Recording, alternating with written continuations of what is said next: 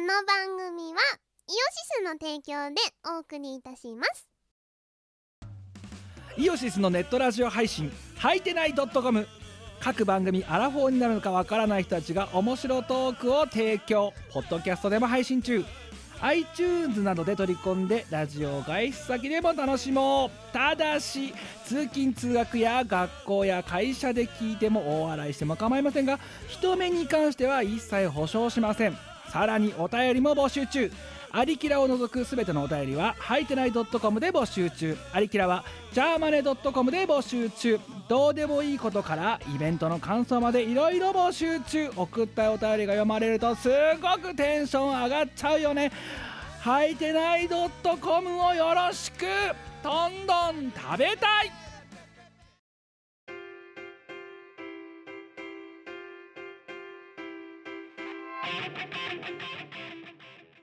はい、こんにちは。こんにちあはおはようございまおはようございますえー、キュウです。みこでーえー、すミコラジ266回、えー、やっていこうじゃないか。えー、3月28日の10時半半ちょっと過ぎぐらい。だいぶ健全な時間帯ですねい日や曜日の朝でございまいすやー、でも、まあ、お前も私も、うんチーム寝起き。あーいや私は起きてて9時くらいからう本ん当起きてたんだけどなかなかねあの鼻水が止まんなくてですね はいはい。あの10時からスタートの予定だったんですけどはい。あのそんな時間帯鼻水止まらんどうしようこれみたいないや、だから15分。ずるずるのまんま開始するわけにいかないからちょっと15分ぐらい遅らせてっつって、うん、で、今、であと雑談をして、今10時半過ぎから回し出すっていう、こういうそうそう感じ。薬をねあの飲んで効いてくるのをこう待ってたんですよいや、私はもうチーム寝起きですから、チーム寝起きの一員としてのやっぱり、プライド守って、起床9時58分ですよ。ああだいぶプライド守ってますまあ守ねってる守ってる、まあ、やっぱチーム寝起きっていう、やっぱねチームに所属してますから ねいやお前だってチーム寝起きのメンバーだからなまあいやまあそうですねそうチーム我らだチーム我ら AKA チーム寝起きだからなうちらはいそうあの睡眠に貪欲なあのご機嫌なメンバーたちですあよそうそうそうえともすれば睡眠にご機嫌すぎて睡眠に貪欲すぎて、うんね本編すら飛ばすっていうこうそれなやる、えーチーム寝起きですけどもあとなんでねまたまあ全然頭が回ってないのでまあそれのアイスブレイクがてらやってたんですけどまだ眠いわけですよね眠いですねしかも私あの昨日23時くらいには寝てたんですよんじゃあしっかり寝てるのに眠い眠いお前はでもあれだよな多分もうこのシーズンはうんあさっきの鼻水の話もそうだけどそ多う分私まともにもう睡眠取れてないのではいや睡眠はね取れてはいるはずなんですけれどもだ私からふふ深い眠りにたどり着けてない、どうなんだろうねあの重度の花粉症なんですよ私はえープロだからこのシーズンになるとプロプロ花粉症リストだもんなそうあの、うん花粉症の薬っていろいろあるんですけど、うんあの眠くならない薬を2種類ぐらい試して全然効かなくてはさ、いはいあの結局医者でその効かないんですけどなんとかしてくださいっつって一番その強い薬をもらったんだよねもらってるんですよ今でまあそれを数年服用してるんだけどうんあの一番強い薬だからさ副だん作だ用んも眠くだ当んだん然眠くなると一番強いわけだよねうんもう眠いのよいくら寝ても眠いのようんいやあなんのでもさなんかいやうん花粉症だとさ、まあわかんないけどその要はわかんないその睡眠効果が強いうん副作用が出る薬を飲んだとしてもだ、うんまあ抑えてるけどうん完全に収まってるわけじゃないじゃん。ないですようん、ズビズビ鼻水出るし、出るねっていうじょ、だとくし、ね、下手すらくしゃみとかもバクバスバス出るしさ、まあ出るし目やにもなんか朝パリパリパリだし。そう目の周りパリパリになってるみたいなだから、寝てる間もさ、別にじゃあその花粉がさ、うん収まってるわけでもなんでもないわけだろ。まあね確かにねちょくちょく大きいはするんですようんだから、なんか睡眠はどうしても浅くなってんじゃねえのっていう気はするけどね。まあ否定はできないでしょうなでもどうしようもないよねうんこのシーズンはいや、だからそれ、だからあれだな、それ薬でものせいなのか、な、ちゃんとした眠りにつけてないのか、まあね、いろんな理由でとりあえず眠いと、春は。あ、そしてあとそうね気候、季節柄も眠いと、39だよ。そうだようんもう眠くなる要件が全て揃ってるっていう。それでもね薬のおかげでだいぶ楽なんですよこれでも我々はああないとマジであの日常生活に支障をきたしますからねいやでもお前お花 今お前今日は3月28日だぞはいおはお花見シーズン真っ盛りだぞお前お花見がなんだ外なんか出たら花粉にやられちまうだろあんな危険なとこに出ようっていう魂胆がよくわかんねえよ。何が花芽だ桜が綺麗ぞあのな、そんな危険なところに連れ出そうなんてな。本爆心地だ当だよ。勘弁してくださいよ。そんな花粉テロが起きてるところにむだむだ足運んでこれるかと本当ですよ。いや、まあ、薬があればね、いけます。いけるんですけど、うん薬がないとマジ無理よ。いやいやでもお前薬があったって別に行きたくないだろだってうん。な別に、ねね症状がゼロなわけでもなんでもなくてさなんかお前お桜前一本持ってきて、あの、家にこう、パシッと刺して楽しめばよくないだから写そん真でよくないいやだからそんなのあれだぞ本当にね白金とかさ世田谷とかに住んでるような人たちがさ、うん家にさマーライオンゲーって出すようなさもの持ってるような人が桜の木立てるとかっていうさ道楽のレベルの話してるぞ今お前あ、庭に桜の木植えればいいのか。お前んちにうん。いやまあお過去前にのはね、梅が植わってたんですよ、うち。多2分本。あじゃあでやってやれなかったねあ、できるよ。たださただ今今から苗木を植えてさそそれをめでられるようになるには果たして何年かかるんだそれな、それとね、あとね、梅の木を伐採した理由があって、はいめちゃめちゃ日当たり悪い。おう他いのいと植物が全然育たないよ。梅の せいで。いやだからしょうがないだって梅は上級国民だからうん。うん。うん、そんな別にそこら辺のねよくわかんない雑草とかね、あの野草とかねでもそういうのはもういや、トマトが育たないんですよ。だ からトマトなんてあのあれですよ下級国民ですよいやいや、トマトとインゲンとナスは重要だかダメら。ダメそんなものはやっぱりそんなねあのね胃袋をね満たすためのツールなんていうのはね梅様とか桜様にしてみたら下級国民ですよいや、梅、風流がない梅。梅もね、綺麗でした よ。うんあった頃は。いや第一でもさ外にさやったとしても、外の時点でお前はダメなわけじゃないもまあ、外出たくないし。う、うん、だから家の中に建てるっていうさすごい水強なさ金持ちの道楽みたいなことやらない と花粉にを苦に苦しまずに桜を楽しむことがお前はできない体になってるわけだすでにあ、いやー、あれだ、前は、あのー上級な暮らしをするために適した体をしている。お買い物はお手伝いさんに行って そうそうそあとあのあの外相が家に来て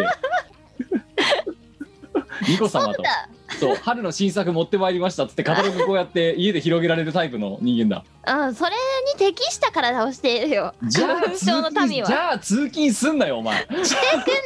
ゃあじゃあ会社行くなよー。行ったわ。会社行ってますよ、普通に。 いやあのさそのやっぱりうちの会社弊社でもあの、うん重度のまあ同じ担当にもね重度の花粉症がいるのをまあお前と比べての慶長は知らないけどうん。で本当だからもうその例えばまあ在宅勤務してますとうん。でまあ春があー日差し的には暖かくなってきたからって言ってお前と同じで陽光をたまには浴びないとねとう言っん。て、家のそのベランダうん。とかをみなとかまあちょっとなんかその人は何田舎に一軒家を持ってるから、でかいでかめのあと家庭菜園やりたいからってでかめのベランダとか作ったらしいんではいはい。まあ、うちと結構近い感じの環境ですね。でそのでかいベランダの外に出て、うん。まあちょっと何こう何いわゆるかっこいいの窓みたいなうん働き方とかをしながら陽光を浴びようみたいなうん。こととかを試みてるほう。んででも重度の花粉症なんでやっぱききついですよねって言ってたの、なんだけど今週ちょうどさその桜のさ開花に向けたこうピークの時期じゃんうん。 3月の28までだから22から28ぐらいまでの間、あそうですね。であのちょっと午後一の打ち合わせがありますってなった時、うん。ウェブ会議、うん。うん、ちょっとじゃあごめんなさい10分だけ遅らせてくださいって言って「あいいっすよ別に」って言ってうん1時10分とかにこうパッてやったらうん。いやちょっとごめんなさい、あの近くの公園で、まあ、天気もいいし、ちょっと気分転換があったら、近くの公園でお弁当食べて帰ってきてたんで、ちょっと遅れちゃいましたって来て、うんで、もあなた、重度の花粉症ですよねって、いや、うん。今日は大丈夫ですよって、確かそれがね、いつだっけ、さ水曜日ぐらいだったの。へえ。で、まあす、あの日本晴れよ、うん。だから花粉なんてブリブリ待ってるうん。うん。日さ。でも、重度の花粉症患者でも、桜をめでるために外に出るっていう欲求はあるらしいんで、どうやら。はあ。うん、で「いやでもまあ大丈夫でしたよ」とか言ってたけどお前この1週間さ花粉大丈夫だった日あったいや、あのー基本的には薬を私は服用してるので、大丈夫じゃ大丈夫なんですよ。はい。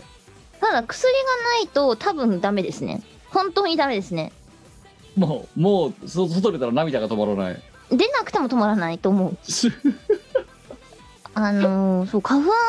症ってね発熱するんですよだから風邪の諸症状だよそうな、うん、頭ぼーっとするし鼻水出るし熱出る、うん微熱出るし、そう、 あうのん、くしゃみ出るしくしゃみ出るし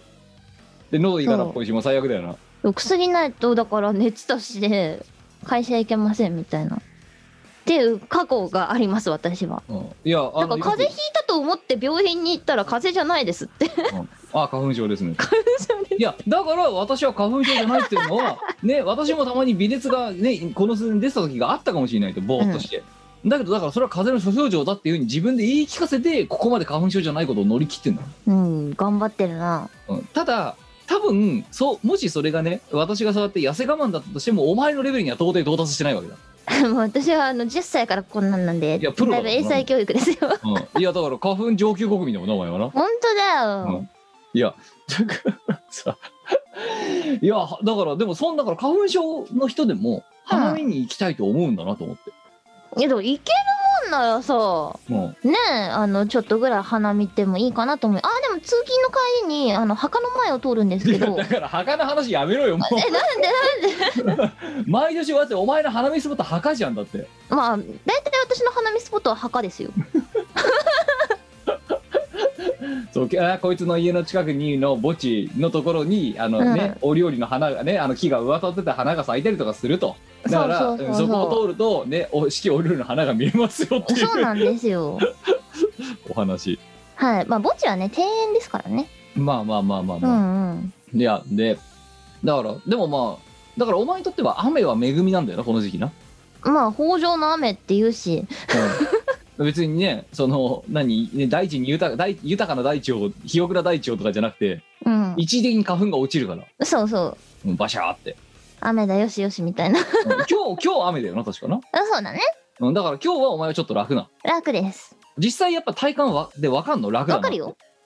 雨だとああ花粉が落ちてるから今は楽だともちろんわかるでもう日本晴れになった瞬間にまたブワーってこう出たよ始まったとうん始まったわって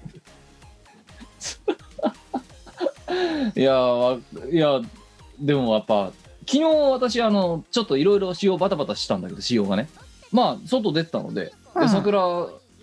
超綺麗みたいなうんうのんとかこう、まあそんなにしっかりそんなさ、まあ、今のこのご時世だから別に花見しようなんてのじゃなくてうん通りかかったところで咲いてる桜を見て、ああ綺麗だねとうんだったけど昨日別に大丈夫だったよ全然、ほんとうん、ああでも私もね昨日外出ましたよあ出た出た出た温泉に行きましたあ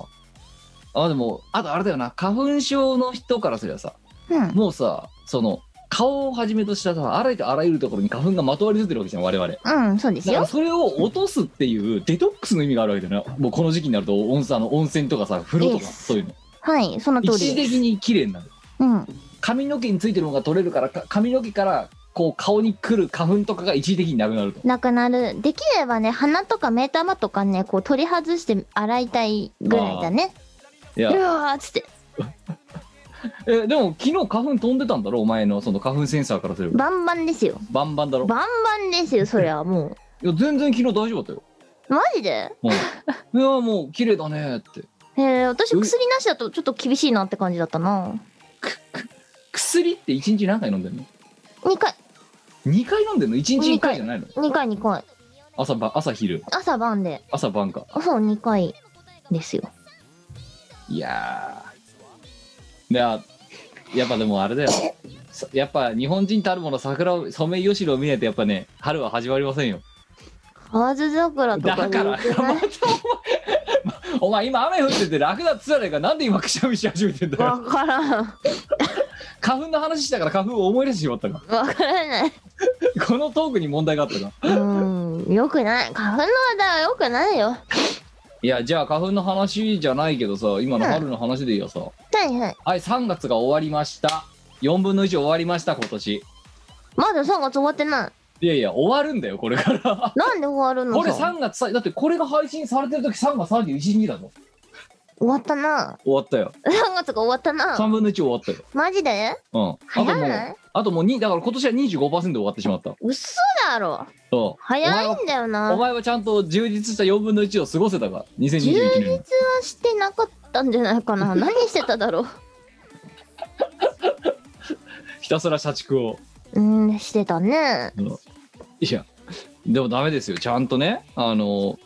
まあ一応年初に立てて年始に立てたさお前うのん、ね心に秘めた抱負とかがあるわけででそれはもう25%完了しなきゃいけないんだよ今この時期は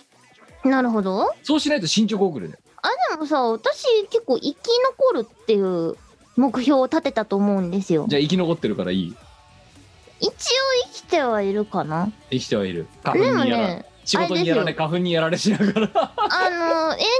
現場のお話で言えばはい3月の末で、あはいの無事契約満了となりまし離て脱確離定脱が確定しましたやったー 頑張ったよ結構生き残った生き残りいや何回か戦死してるんですけ どゼロ快いやでも結局ゼロ快活クラブで終わったわけだろ活クラブのえっ、ー、とそれこそなんだそうだねあの途中離脱じゃなくて契約満了期まで一応頑張りましたいやだから戦死せずに戦場から帰ってきたそうだねうん帰還しました、帰還だよみたいな無事あ帰と還3だよ日であの収録時点ではねあと3日で帰還っていうええいや状態なんですけどだから深いね深い活クラブの会員開になるだろう発はいけ どクラブでしたねそういやねまあこほんでまあ4月から多少楽になればいいわけですがどうなんですかね次の戦地がちょっとまだ決まってないのであれですけどうんいやうんでもそうお前のそのね3月末のねうんねあの離脱ねその戦場からの離脱という話を聞いたので私あの今度来たるね4月の17日の割り立て歌唱発信第5幕はいええ、こちらねあのあのお前にお届けしたあのセットリストで今回攻めてみようかなと思ってるわけですよ でだいぶ攻めのセットリストになりましたよ ねいやもうおお前が文句言わないからもうこれはお前は OK したってことだろって言ってもあのもうまだまっ押てしどう通ししようもないじゃん選択肢がどんどんどんどんなくなってってるわけだからさまだけど今回多分あれだよお前歌唱してるお前からすれば一番地獄みたいなセットリストだと思うんだよ本当ですよなんだこれっていう あのあの中盤から後半が割と笑えるセットリストになってると我ながら思ってるうんいやあれさあのいろいろさお前お前のために事前にさお前にさ読み込ませるためのさうあのんいつも歌詞カード的なものをさ一応アンチョコとして作るわけじゃん、うんでここれちょっと事前に練習用にこれ使え練習用っつってですね、うん、そうちょ あの あのとある曲のさ歌詞歌詞の分量の多さよだからあの曲をそう歌詞多すぎるんだよ歌詞多すぎ問題あーでもね大体ねみこさんの持ち曲はね歌詞が多いですたださあの汚い2個のさうん歌詞の多いやつはさ、うんうんなんかもうもうもうさそれはいいかんせんさ場数がやばいからさまあ慣れたもんじゃないもうある意味そうかなただあれは慣れてなくて歌詞が多いからさあの曲に関してはそうですねうんうんいやもうカーギーと2人で大丈夫かなとかって言いながらダメだろうこ うん、まあこっちは半分ダメなの分かってて送ってっからなひどい話だよ本当によそうでも朝じゃあちょっと今日はちょっとトリッキーな感じでここで告知をしようじゃないかなんかあいいいつんじもゃないたまにはねじゃあいつもケツだとねこんな告知ラジオが長すぎて誰も聞かねえだろうっていう問題もあれそうだからここで告知を打とうじゃないかっていう気がいましたうんついてだいかいらと思いますよ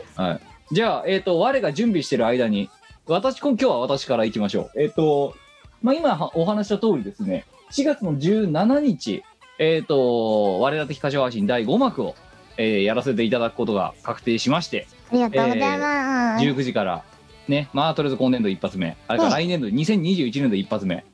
ね、やっていこうじゃないかと。で、今お話した通りですね、うんえー我にとっては今までの中で多分、あの、歌唱するっていう立場からすると、一番最高難易度の、 あの、セットリストで今回お届けしようと。で、ただ、り視聴者、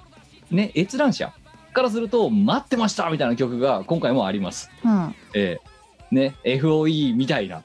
いや FOE 待たれてたかは知らんけどあのそう待ってまし待たたれてはないと思う思うあでもななんなんだよこれっていう曲だなんだよそこうれだは、ねなんだよこれ僕でしょあれは今回ね待ってました枠ありますからちゃんと、ええあのぜひとも楽しんでいただければまあアーカイブ残りませんので楽しんでいただければというふうに思っておりますとうんで、えー、とまたメンバーシップとファンボックス限定のおかわり配信がありますゆえ、あのぜひともね、ご覧いただければと思うわけですけれども、ああとはこの配信はね、まあ、日々ですね、我々的歌唱配信でまあ今回第4幕までやってて、今回第5幕なわけですが、あの、まあ、微妙にね、あのそのさ1、1から4までの過程でもさ、うんあの見せ方にさ、いろいろ工夫をしてるわけじゃないですか我々、うんうんそう最初はただだってカメラただそれそれつけてそれ配信してるだけだったわけ、うんでトラブったりとかしながらさ4幕に関してはさオーバーラップとかって技術を身につけたじゃんカーギーが、うんうん後ろに背景を PV 流しながらうちらうちらが歌ってるの見せるみたいなうんこれ5幕は5幕でまたねあれだよカーギーがまた頑張ってくれたよな少しなねうん、詳しくは当日なんだけどあのなその VGA とかその何あの、うんデザイナうんー側見せる側の方が頑張り始めてるっていう うんカーギーとね一昨日しがないだったんだけど「うんあの柏橋が第5幕だね」っつったら「いやあれ楽しいっすね」とかって 「新しいことをやれるってのは楽しいですね」みたいなわ彼は自ら割とあの望んで七に赴いてる そうだねいやだからほらお前も一応そのさ何やろうとしてるかってのはお前も知ってるわけでうんうん、でそれを見た限りいやこれは映えるねとうんねみたいな感じだったんでまあそういうところを微妙なマイナーチェンジをしているのでぜひともね楽しんでいただければと思っていますっていうのとあとえっ、と初老の配信は、えー、とこの3月31日にこれが配信されるとすると2日後4月の2日の24時から、えーまあ、土曜日の日が変わったあたりから第初老を朝まで配信するのがしんどい第10夜、えー、阿佐ヶ谷ロフトのロフトチャンネルで配信えー今回もゲストありというような形になっておりますので、ぜひともご覧いただければと思っております。その他、まあ、いつものルーチンのしがないのコンテンツが、わんさかありますまさよと、かえーいう感じで、私の告知、さあ、我の告知なんかあるか。はい、えー、っとですね、クレイジービーチ様という、あの、東宝アレンジのサークルさんがあるんですけれども、そちらの新作東宝アレンジ、えー、幻想ダンスフェスティバル01にて、えー、トラック7、ドリーミンドリームの歌唱を私、ミコが担当しておりますという、それえーとお知らは、せあれですか、ござい例ま大す祭の新作とか、なんかそう、そういう連やつ帯さん新作で、あの、前回の収録時にはまだね、告知が出て、公式から出てなかったんで、あの、はいお知らせできなかったんですよ。おうえっ、と、この CD、あの、先日あったし例大祭で、えっ、と、頒布されたほか、今多分ね、ショップで、あの、通販の取り扱いをしているので、もし、はいあの、お持ちでない方がいたら、ぜひぜひ、うん聞いてもらえたらなと思ってじゃまあ、す。ちょっと、あの、グーグル用の、何、サークル名なんだっけか。クレイジービーツクさんレでイすジね、ービーツ。はい。は。はいい。というサークルさんなんで、まあ、それで検索したら出てくるんじゃないかと思います。あのーフランちゃんのジャケットがはい。目印でございます。はいあのー私、結構この曲は難易度が、歌唱難易度が結構高かった。おうそれ、綺麗な方、汚い方、どっ ち綺麗な綺麗な方っていうかね綺 あのねあれですよ大人の女のみこさんですよ これちょっとねあのセクシーな歌唱をしたつもりつもおつもり。りつもりですよだからね、うん普通にこう私が喋ってるのを聞いた後とかにね聞いてほしい感じですねああ声ちげえじゃんみたいなそういうああとににねニュアンスが違うだろうあとみこさんそういう感じいけんすかみたいなさあいやだから多分それを聞いたそそういうふうに感想を持った人たちが何を考えるかって言ったら、うんだったらお前もうちょっと普段の喋りもまともにしろよっていう感想が 出るんではないか大丈夫かお前ふざけた喋り方すんじゃねえよって感想来ねえかそれあり得るんだよね。あ の楽曲から入った最近のミコさん結構綺麗めな綺麗なミコをやることもあ多そうい。き綺麗な多めだよなこのう子ん、綺の、麗なミコが最近多いんですけど、ありがたいことにね。うんで、そっちを先に聞いて、あ、ミコさんどういう人なんだろうって思ってきたらこうですよ、みたいあなれ。ですこのあれ様ですよ このあれ様ですよ残念だな、こいつみたいなね。いやだからそパターこンはは、そう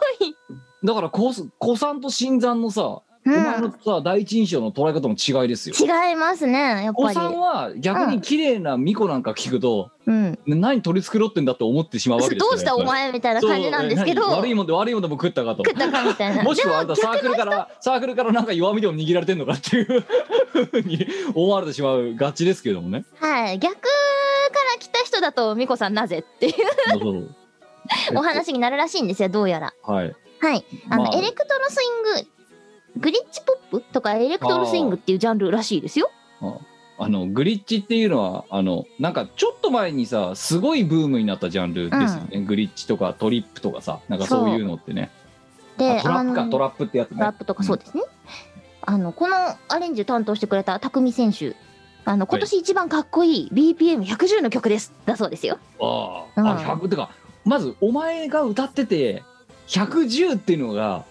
もう徐行運転なんだよ110はそうだね徐行も徐行超安全運転だよあ2足だよ2足こ今年担当した楽曲はねちょっとまだ出てないのもあるんだけどはいあの結構テンポゆっくりめだったりとかしてだってお前は180以下で生きていない人間じゃなかったの違いますよ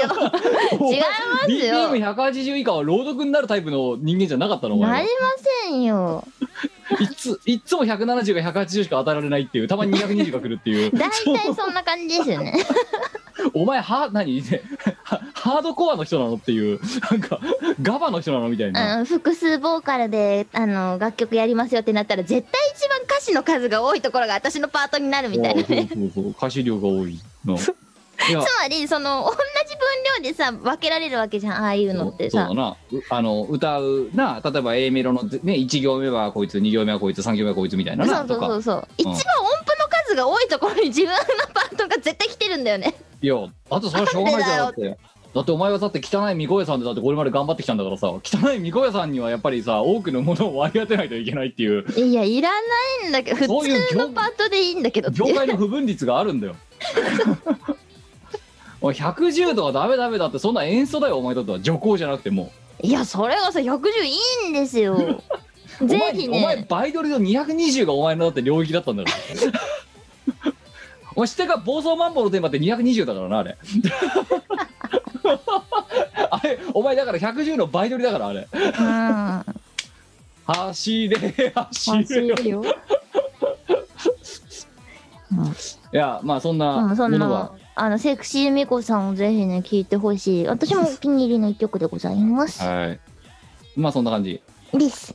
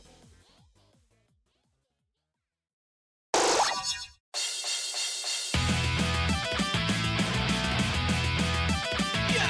みんなの寂しさは癒すのは誰だ日本のお宝二次元美少女たち日本から世界へ新しい平和の象徴ああいや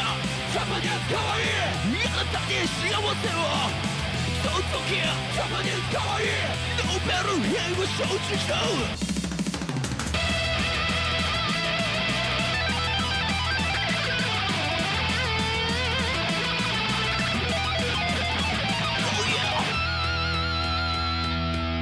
超かわいい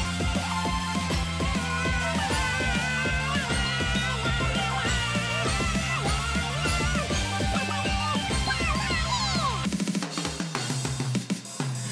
ジャパニーズかわいいあなたと共に生きようその時ジャパニーズかわいい美少女たちに万歳あいやジャパニーズかわいいマス最高マスキャンセ好きだジャパニーズかわいい生まれてくれてありがとう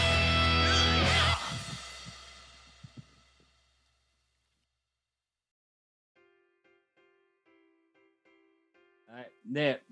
じゃあこの時間に告知をやったのでまたちょっとトリッキーにここで普通歌を一つ、おお、いいんじゃないですか。はい、順番がたまにはね入れ替えたっていいじゃないえーっと3月の27日、えー東京都10代男性編集人 A どうもありがとありがとうございます。うはいえーなんかこの頃よくしがないの生配信なんかすに高頻度でいる人この人ほうう。んなんかこっちにもついに来てしまったよえーっと遅れてしまいましたがみこお姉さんお誕生日おめでとうございますあありがとうございいや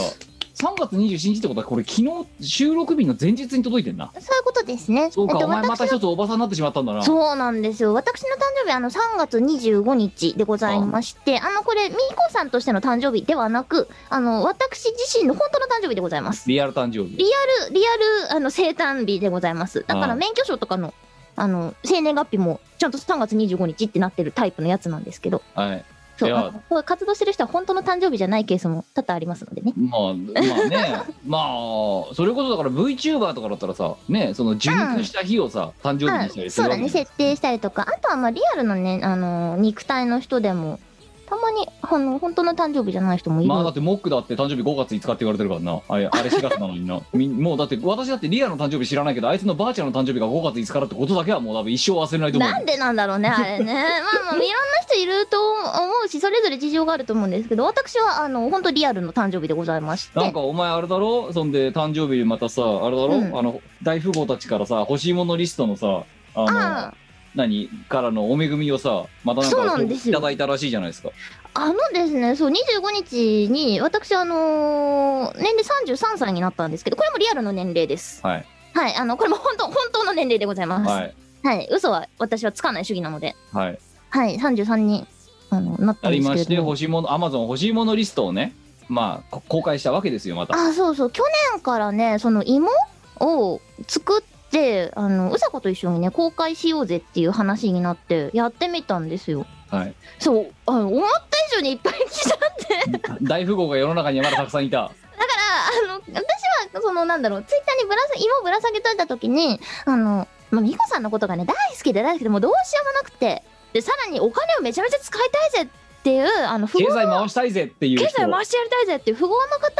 方はどうぞよろしくお願いしますっつってめちゃめちゃ低い確率じゃないですかそれって多分いや世の中にはあの美子さんのことがめちゃめちゃ好きでどうしようもなくてさらにお金を使いたくてどうしようもない富豪の方が結構な数いらっしゃるってことが分かりましてですねええあの連日あの私ね2345とかはあの会社に行ってたんではい家族が受け取ってくれたんですけど、はいはい26はテレワーだったので、はい家にいてうんそした朝からピンポコピンポコなるんですよ いっぱいお届けですってそうそうそうお届け物ですお届け物ですみた いなあの荷物持ってきたんですけどねあすいません重いですよねちょっと置いといてもらって大丈夫ですよみたいなでお前はさそのさじゃあ、うんお前が好きで好きでしょうがなくて、うんほんでもってその何えお前に金を使いたくてしょうがないと、はい、ね、いう、えっと、ものすごいベン図のせちっちゃいベン図が2つ重なったさあの そう女の子が重なったこのベン図の真ん中だろうねようなすっげえミクロな別にさなんだろうそんなにこうめちゃめちゃあのよろしくお願いしますって感じじゃなくてこう気が向いたらあのなんかだって、まあね、お前が好きな人っていうまず演歌さこんなんさめっちゃちっちゃいじゃんめっちゃちっちゃいじゃんそして金を使いたくてしょうがないっていうのがまたすんげえちっちゃいじゃんえそそうれが重なるベン図ってさお前もうミクロで下手するの だと思うじゃんめ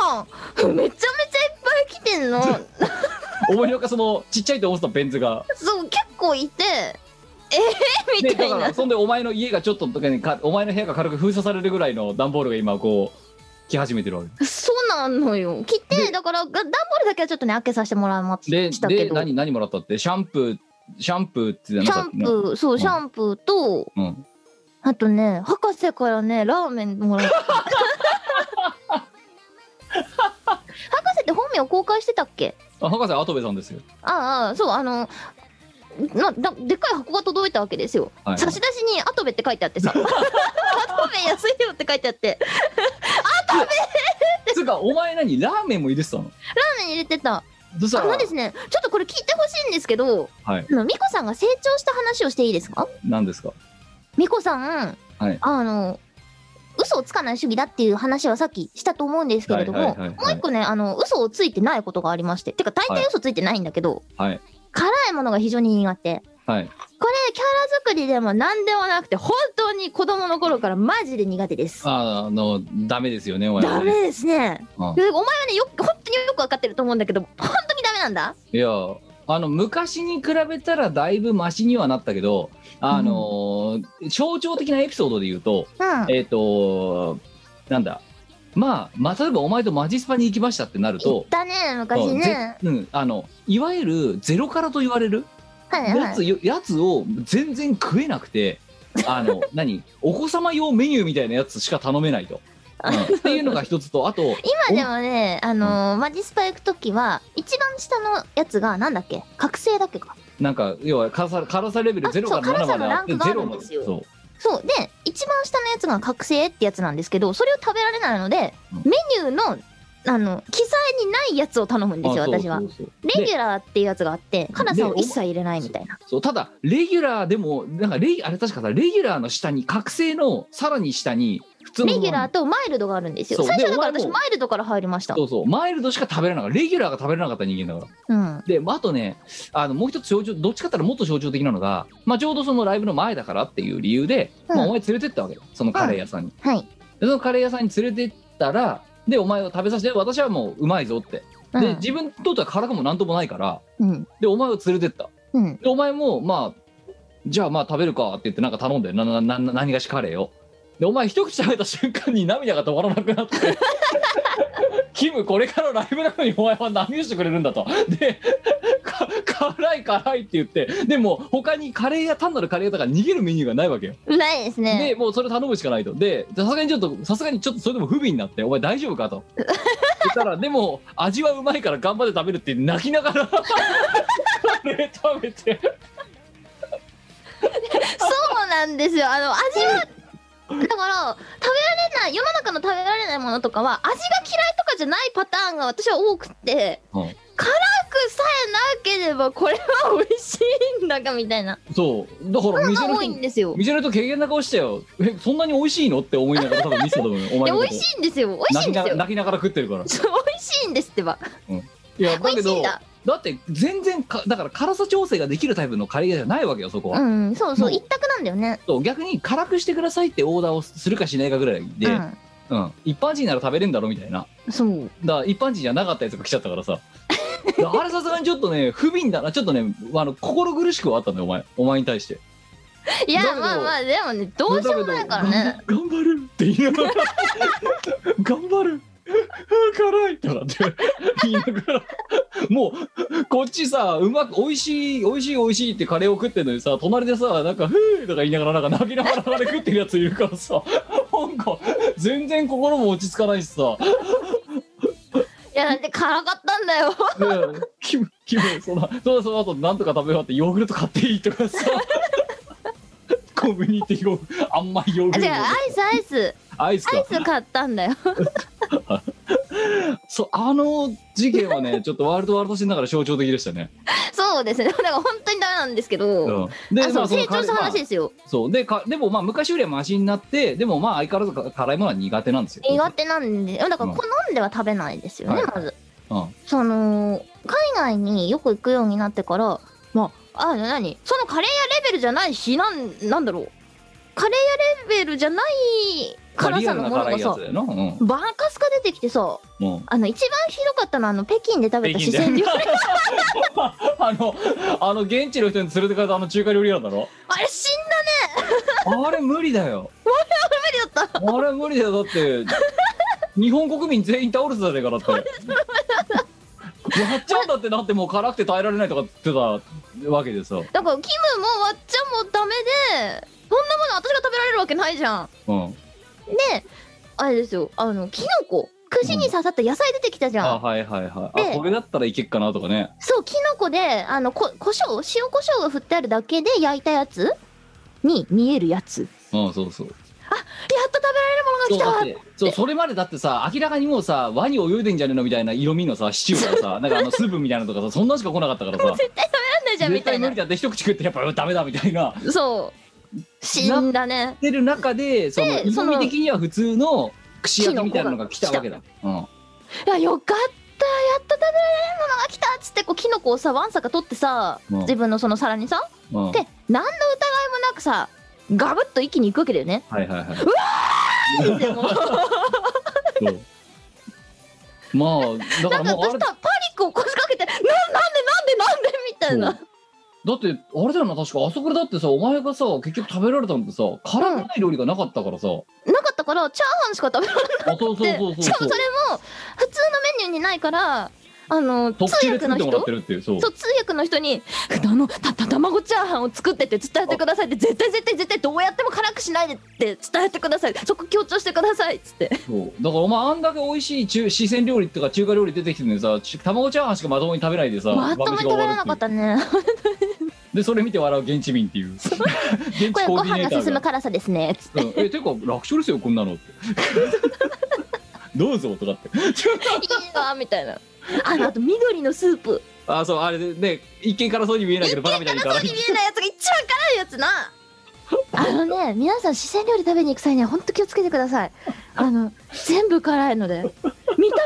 されちゃダメですあの我々は見た目に2回騙されてあー2回と騙もされたねあのうん爆死したんで、うんいやその後にモンダミンを絶対使っちゃダメで すこ口の中バカバカするかられはいや経験者は語るけどあの脊髄で反射するねあそうねそうあれだよな北京モンダミン事変がお前の中であったもんな北京モンダミン事変ですよ これいやででもまあじゃあもう本本筋戻ろうぜでそう成長し辛いた話ですよねそうで辛いまあ辛いのがまあ苦手でちょっと克服された昨今でそんで博士のラーメンの話があったわけじゃないですかあ、そうそうそうそう、うんめっちゃ長くなっちゃったな。ああああの、それで、あの、ミコさん最近食べられるようになったものがあるんですよ。なんでしょうキムチ食べられるようになったんですよ。すごおくーないおーおーおーおーおー超すごくないそうつってもあんまり辛いのとははちょっとうんって感じなんだけどマイルドめなやつだったらなんとかいけるよういになけったるいける全然いけるおうおうおうおう焼肉屋さんでさキムチをなんだろうみんなで頼むじゃんかキムチ盛り合わせみたいなやつを、はいはいである日、まあ、みんなで焼肉に行ってはいあこれ全然辛くないよお前食べられるんじゃないつってマジでつって、うんでえちょっとじゃあ一口食べようかな恐る恐るそうそうそうそう食べようかなってもし無理だったらちょっとごめん頼むみんなでみたいなうんうんで、まあ、食べるわけですよ、うまいみたいな辛くねえっつっておうで私が一番結局食ってるみたいなまあまあ、分かればねお前はた食い意地は張ってる方だから食べれままあすうよ、まかったですねなんかさこれあとあれなんだよ辛いの苦手な人にもばパターンがあってだなうん要はわさびからし系はダメだけど、うんうん香辛料とかスパイスとかはいけるっていうタイプがいるわけだいますねそうあのだからカレーは大丈夫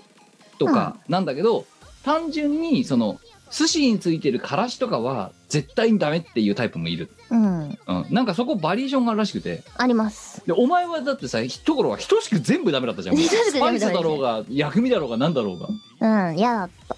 辛きゃダメなんだよなだともう刺激物はダメだね基本ね、うんでもそう最近だからキムチを食べられるようになりほう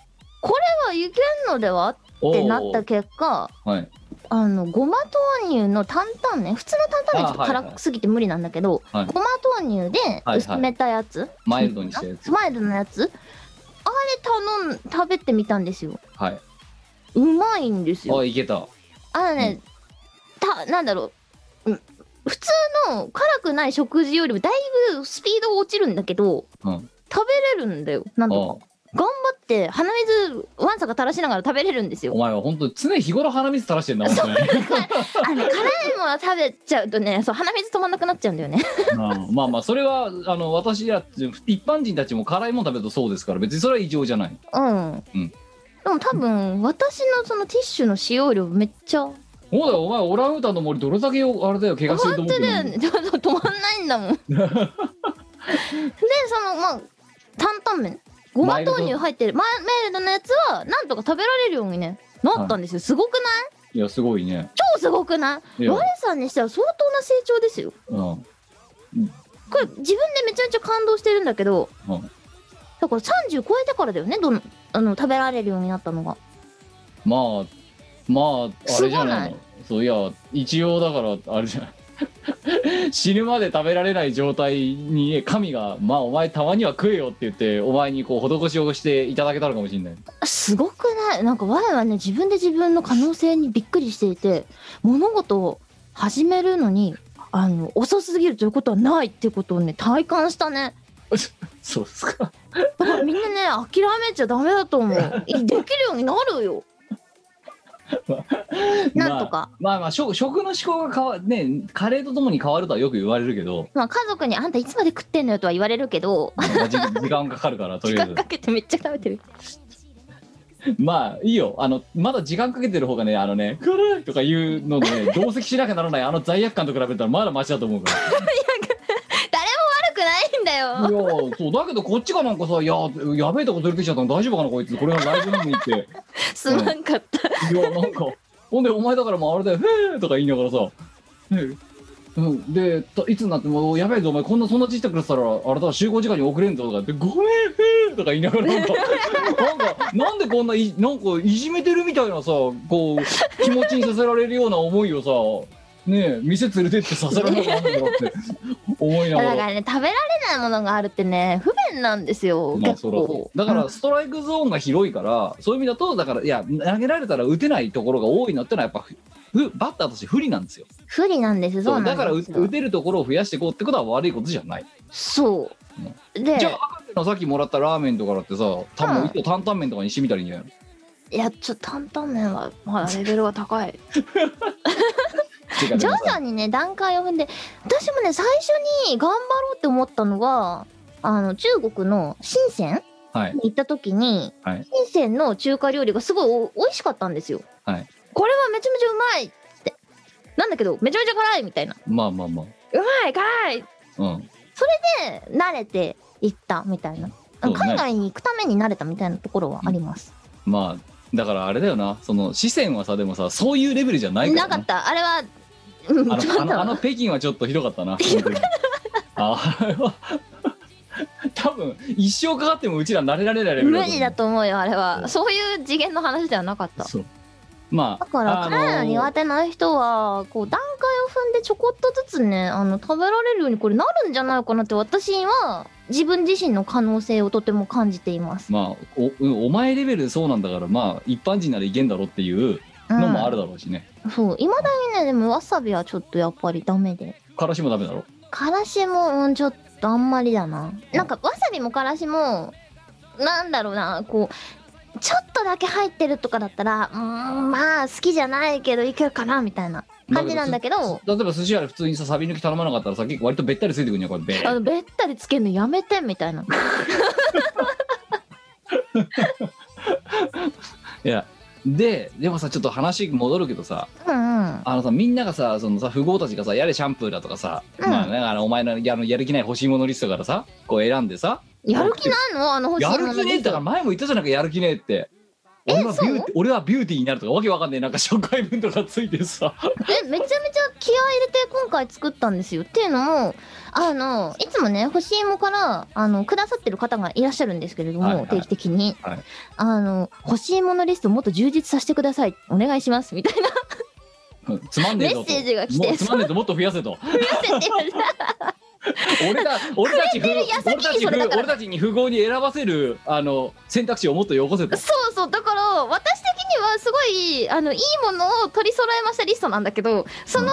方からしたらどうやらご不満だったもうらしく飽きたと、うん、お前のその通り一遍のやつは飽きたともっとトリッキーなやつ持ってこいよと そうそう。で、じゃあ、ちょっと変なの入れとこうと思って、うんあの、ジュエリー入れたんですよ。はい速攻で消えてったんだ よね。未購入リストが。そうだそういうことだお前分かったかっていう言う言わんばかりのみたいな。あれなんですよ。ミコさんは、こう、過去にね、こう、とんど方たちから、こう、何が、誕生日プレゼント欲しいとか、はいあの、クリスマスプレゼント何が欲しいとかって聞かれた時に、吸音材かなとか、トイレの便座かなとかああ言ってましたね言って、すっげえ怒られた過去があるんですよ。うんそりゃそうだよお前富豪からしたらなんでお前のところのさベンチ事情を改善しなきゃなんねえんだとでもミコさんからしたら吸音材とかそのなんだろう何スピーカーが欲しいですとか言ったらすっげえ怒られたりとかもうそりゃでそもうだミよコさんにとっては一番欲しいものなんだよねそれっまあてそうだべ便座もそうだよなだからなそうですようんえなんでみたいなだって欲しい何が欲しいのって聞かれてさねえ欲しいもの答えたらなんかもっとないのってすごい怒られるみたいなそりゃそうだよなんでいやだってお恵みをさする立場からすればさうん別にお前のところの気温差良くなろうがあんまり興味ないわけよだってどうしたいのって話じゃんいやだからで多もちょ分だからお前苦肉の策で毎日使う使用頻度の高いものででかつ怒られないものってなって落ちた落ち着いた結果がシャンプーだったわけだろだって一頃はえっとねその前に靴下を通ってますああ靴下と思あってじシャゃあンじプー行ったゃあじゃあく靴下靴下とかどうってあのお手頃だしって言ったらそういう問題じゃないんだとああ靴下も怒られたお靴下も怒られたんですよ えじゃあなんいやだから多分そうそうそういう曲折を経て、えじゃね、あじゃあじゃあじゃあえっとシャシャンプーとかしたなんらでまあ消え物ばっかりなのってうあーんああシャンプーも怒られたんだシャンプーもなんか なんかそういうことを言いたいんじゃないわけよってでおう多分あの俺以外にもあの同じことを思うやつはいっぱいいると思うんだよねああつってで怒られた、 僕ただの友人なんだけどうん、でジュエリーやったら速攻で抜けてったうん、だからどうじゃあどういうことなんだろうって、まあ、長年考えるわけだよね。はいで今回の欲しいもでこんだけそのシャンプーとかさ強制なんだ強制当て祈願じゃないやあのなんだ忍者もとかさまあはいはいおお礼の必需品みたいなのを並べといても全然なんかもっと充実させてくださいみたいなのが来るからうんうんうんなんだろうって思った結果あなたへのおすすめとか言って出てくるのがああはいはいまあジュエリーとかだったりするわけだよね。うんうんうんうん多分その性別と年代から見てるんでしょうけど、まあまあまあまあああこいれややいやってみじゃよあうこれ入れてみるかとこっちこっちで入れたら速攻でなくなってったっていうあ速攻なくなってっちゃうあ理解したみたいないやだから前々から言ってんじゃねえかお前散々お前がだからじゃあお前のねやる気のない欲しいものリストのねそのねし推薦文みたいなやつがって言ってんのは、うんお前その富豪のニーズを全く理解しないわけよ ああの富豪が送りたいものはジュエシュシャンプーでもないしまして靴下でもないしラーメンでもないわけ美子さんの感覚ではだよなんかこう気軽にあのプレゼントできるようなこう3000円以下とかのさお手頃はのいはいはいはいはいはい1400円とかさそういはいうはいはいやつをいっぱいやるったらいいのかなって思うじゃんそしたらみんなの負担にならずにあんまり負担にならずにこいやだからでうも自由意志で送れるみたいだなからさ前提が違うんだよさっき言った通りベン超ちっちゃい円のベン図だからなそうつまりつまりなんですよしかもこの片っぽのはお金を使いたくてしょうがない人だそれがシャンプーとかさ靴下とかで満足するわけないじゃんでかといって確かにお前毎日使うけど便座はねえだろうと それは座るよお前もなっいやて QOL の工場いやそれだったらそれだったらまだ、ね、ものすごいはよくわからない特殊な舶来の方方向剤とかうんうんそういうのだったらまだねまだまあまあいいやってなるよ。なんで全便然座じゃないよ。どうせやるならそっちだよ。お前もそれは理解できるのてかもともと言ってんじゃんだから。まあそうだお前にも怒られたそうだそうだお前にも怒られたわ日々怒っ日々怒ってるよお前には。そうだお前客のこと何も分かっちゃいねえって。でお前は片側に「なんでなんで?」ってなんかすごい4歳児みたいななんかリアクションばっかりするからさだって美子さんの QOL を上げろ知らねえよだからお前の QOL とか興味ねえんだ別にその別の真ん中はだからさこうアマゾンのおすすめに従ったらアマゾンは賢かったいやそうだよだからお前なんかよりアマゾンのアマゾンの AI なんかよそ見のだねよ本当にめちゃめちゃ賢かったですよいでやこれで美子さんは人生で初めてまともなイヤリングを手にすることになったんですけ どいやあれだよねこうやった本当女がさうんあれですよ、あの何家にまともなイヤリング持ってないですよみたいなさ、そんな状況なわけですよ。いやそうきっとまあ丸の内王子たちはうんまんとかするやつを平い気でやつけてそんだうよですねよ。ハリー・ウィンソンとかなんかそういう持ったことないよね。うんだっていやなんかネックレスとかはさあんまなくさないから私もそれなりに持ってるんですけどうんイヤリングってなくさないみたいなまあまあズボラだったらなくすよねすぐねまあ外ズしてボラだから過去にいっぱいいろいろまあなくしてきてるんですよねどこ行った300円ぐらいのやつをそうみみ右側だけねえとか さなんかそうい右う側だがないなまあ300円だからいいかから、うん、いやだからさ今度逆にもらったらプレッシャーでさおいそれとさ雑に扱えなくなるわけ ですよそうなんですよ多分飾っておくそうそうなくしたらやだかいやえだからお前ね翻ってやっぱおかしいよそのさ欲しいものリストっていうのはさ自分が欲しいものをさポンと出すわけじゃんこらうんうんうやってあ公開するわけだ確ね、本来ね欲しいものリストで怒られてくださいってお前ぐらいしかいないからねかにこんなんで説教食らってるようなやつってお前ぐらいしかいないからな普通怒られないんだからあれはって自分の欲望を出してるもんなのになんでそんなんじゃねえとかって怒られて「すいませんでした」って言って検索入ってそこに修正かけるってさそんなこそんなことやってるやつあんなところでその授業形式講義形式で説教されてくださいって聞いたことねえぞだって何なんですかね本当にねなんうん怒られるレイヤーが特殊すぎるんだよお前ちょっとでなんだろうマジでだからでもででもねなんとなくねあのーなんだろう殿方たちが言いたいことはね分かった気はするまあまあだから日々な OJT だよな本当にな、うんうんで思った彼らの方が私よりも全然こうロマンがあるっていうかロマンチストなのそかなりゃそうだよ便座にロマンはねえだろさすがにいやあるだろねえだろう QOL 快だ適なろだっ排て便ライフを送らせてくれよって話じゃないだからこれでまたさっきの綺麗な巫女から入ってきた人間がさ何言ったからさねえベンツは QOL みたいなことをさ あのこのラジオとか言っててなんだこいつ汚ねえなっていう感想を持つわけだよいやこのラジオをお前聞いてあのねなそういうのにこうなんだろう恥ずかしいとかっていう意識を持たせない教育みたいなのはすごい大事だと私は思うわけよ当わかるたり前にみんながするわこかるけとどをおさ前現実それで怒られてんだろいろんなやつか怒らられた えーって話じゃんお前だけだよ声高に言ってんのいや結構私はそこら辺は重要なことだと思っていてこう人間として当たり前にあることはさあの基本的人権基本的人権の話恥ずかしることないと思うし堂々としてていい派なんですよでも怒られるだからアイドルとかうんこ行かないじゃないですか基行か本的にないうんお花こ摘れみからに生行くかしてやれよって思うしそう AKB は恋愛しないなるほどそういうアイドルさせ はてや れよいいじゃねえかよ別によいやでもさそんな中さんあのさ博士だよねやっぱキャラ分かってんの、分かってるねラーメン送ってくるもんねそんなラのーメン送ってくおれ前たラーメンも欲しいものリスト入れたのじゃん入れてたそしたらなくなってったなくなってったでもねラそれだいぶ長いことずっとい居続けてたんですよ1年ぐらい居続けてたわけですよラーメンうんでついにアトベが動いたついにアトベがラーメンをくれた博士はさ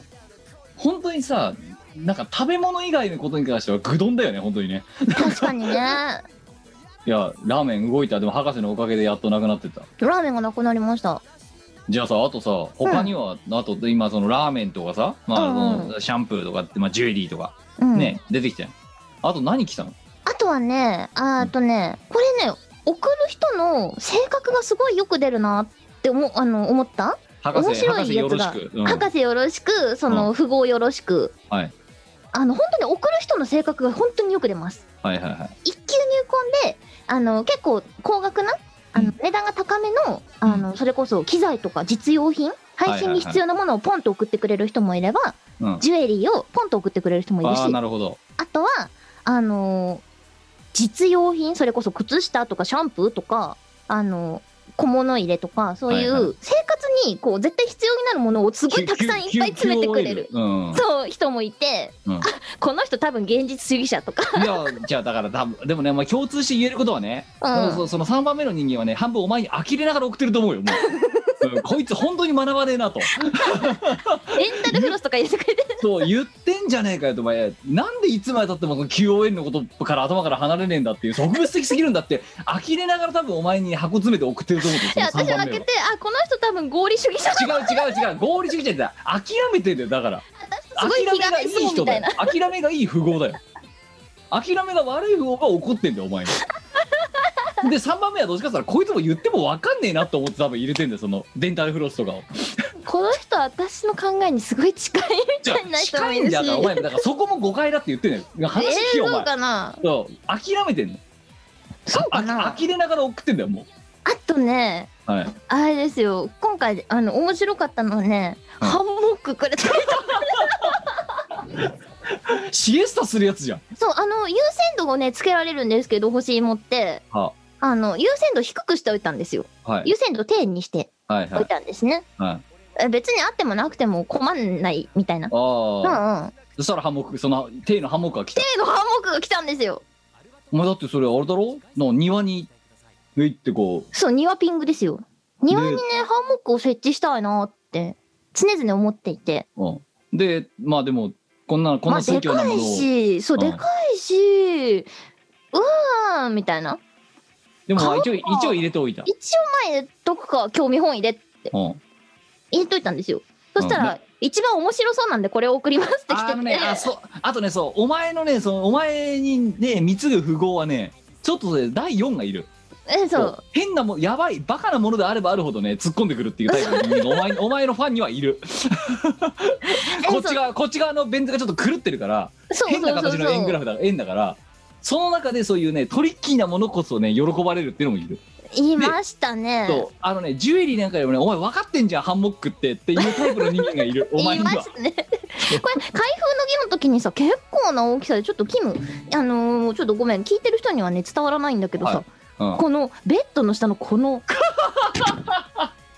あの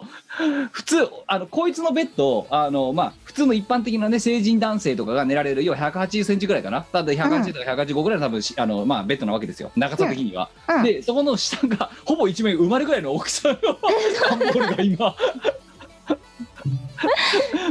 いまやあそうするよなだーってなハンモックってことはハンモックもそれなりの下長さがないと狙えるからね寝られないからねそうそうそう、しかもこれ自立式なんで中にスタンドが入ってるんですよああじゃあ別にどっかにつけなくてもこうやってベロって立ててその上で寝られるみたいなそういうことそういうことちょうどいい木と木がなくても大丈夫なんですよああなるほどすごいよねいやでもめっちゃ重いのこれいやそりゃそうだろうだっびってくりするぐらい重くてだってそれこそ網だけじゃなくて支える支柱まで入ってるってことは支柱がすんごい重いのだろだからこれうん一人で運ぶの結構大変みたいなあこれこんなに重いんだみたいなだから俺だよ開封の儀はいいよいいさそうでさ開封の儀はいいんだけど開封せしせ設て置の儀で設置そうの儀設置の儀をね多分ね配信できないんですよねこれねて一 かもう人じかゃだってあれだよだってもう家族だよおじいちゃんとおばあちゃんとかさあの巻き込んでやんないと多あ分おとじおい前ちゃのんを弟とか巻き込まないと結構厳しいですねおじいちゃんか弟が必要そう男手が必要うんいやあめちゃめちゃ重たくてびっくりですよともう一つはさそんな重かったらさ設置もいいけどさ撤去も大変だろうだってそうですねだからあんまうちあの屋根があるんですけど、そのベランダじゃないけどあの2階建てで、ルーフうんそうベランダのすぐ下が、はいまあ、ちょうど屋根になってたりとかあとはねあの倉庫みたいなとこ自転車とか置いてたりするんですけどあだから雨風がしのげるところはあるとうん一応あるんですよだからそこに支柱だけ置いてその、 で網だけなんだろう網だ適け宜かけてそう使う時にかけてみたいな感じがいいのかななんてお前すごいイタリア人みたいなもうシエスタできるよこれで最高じゃないそう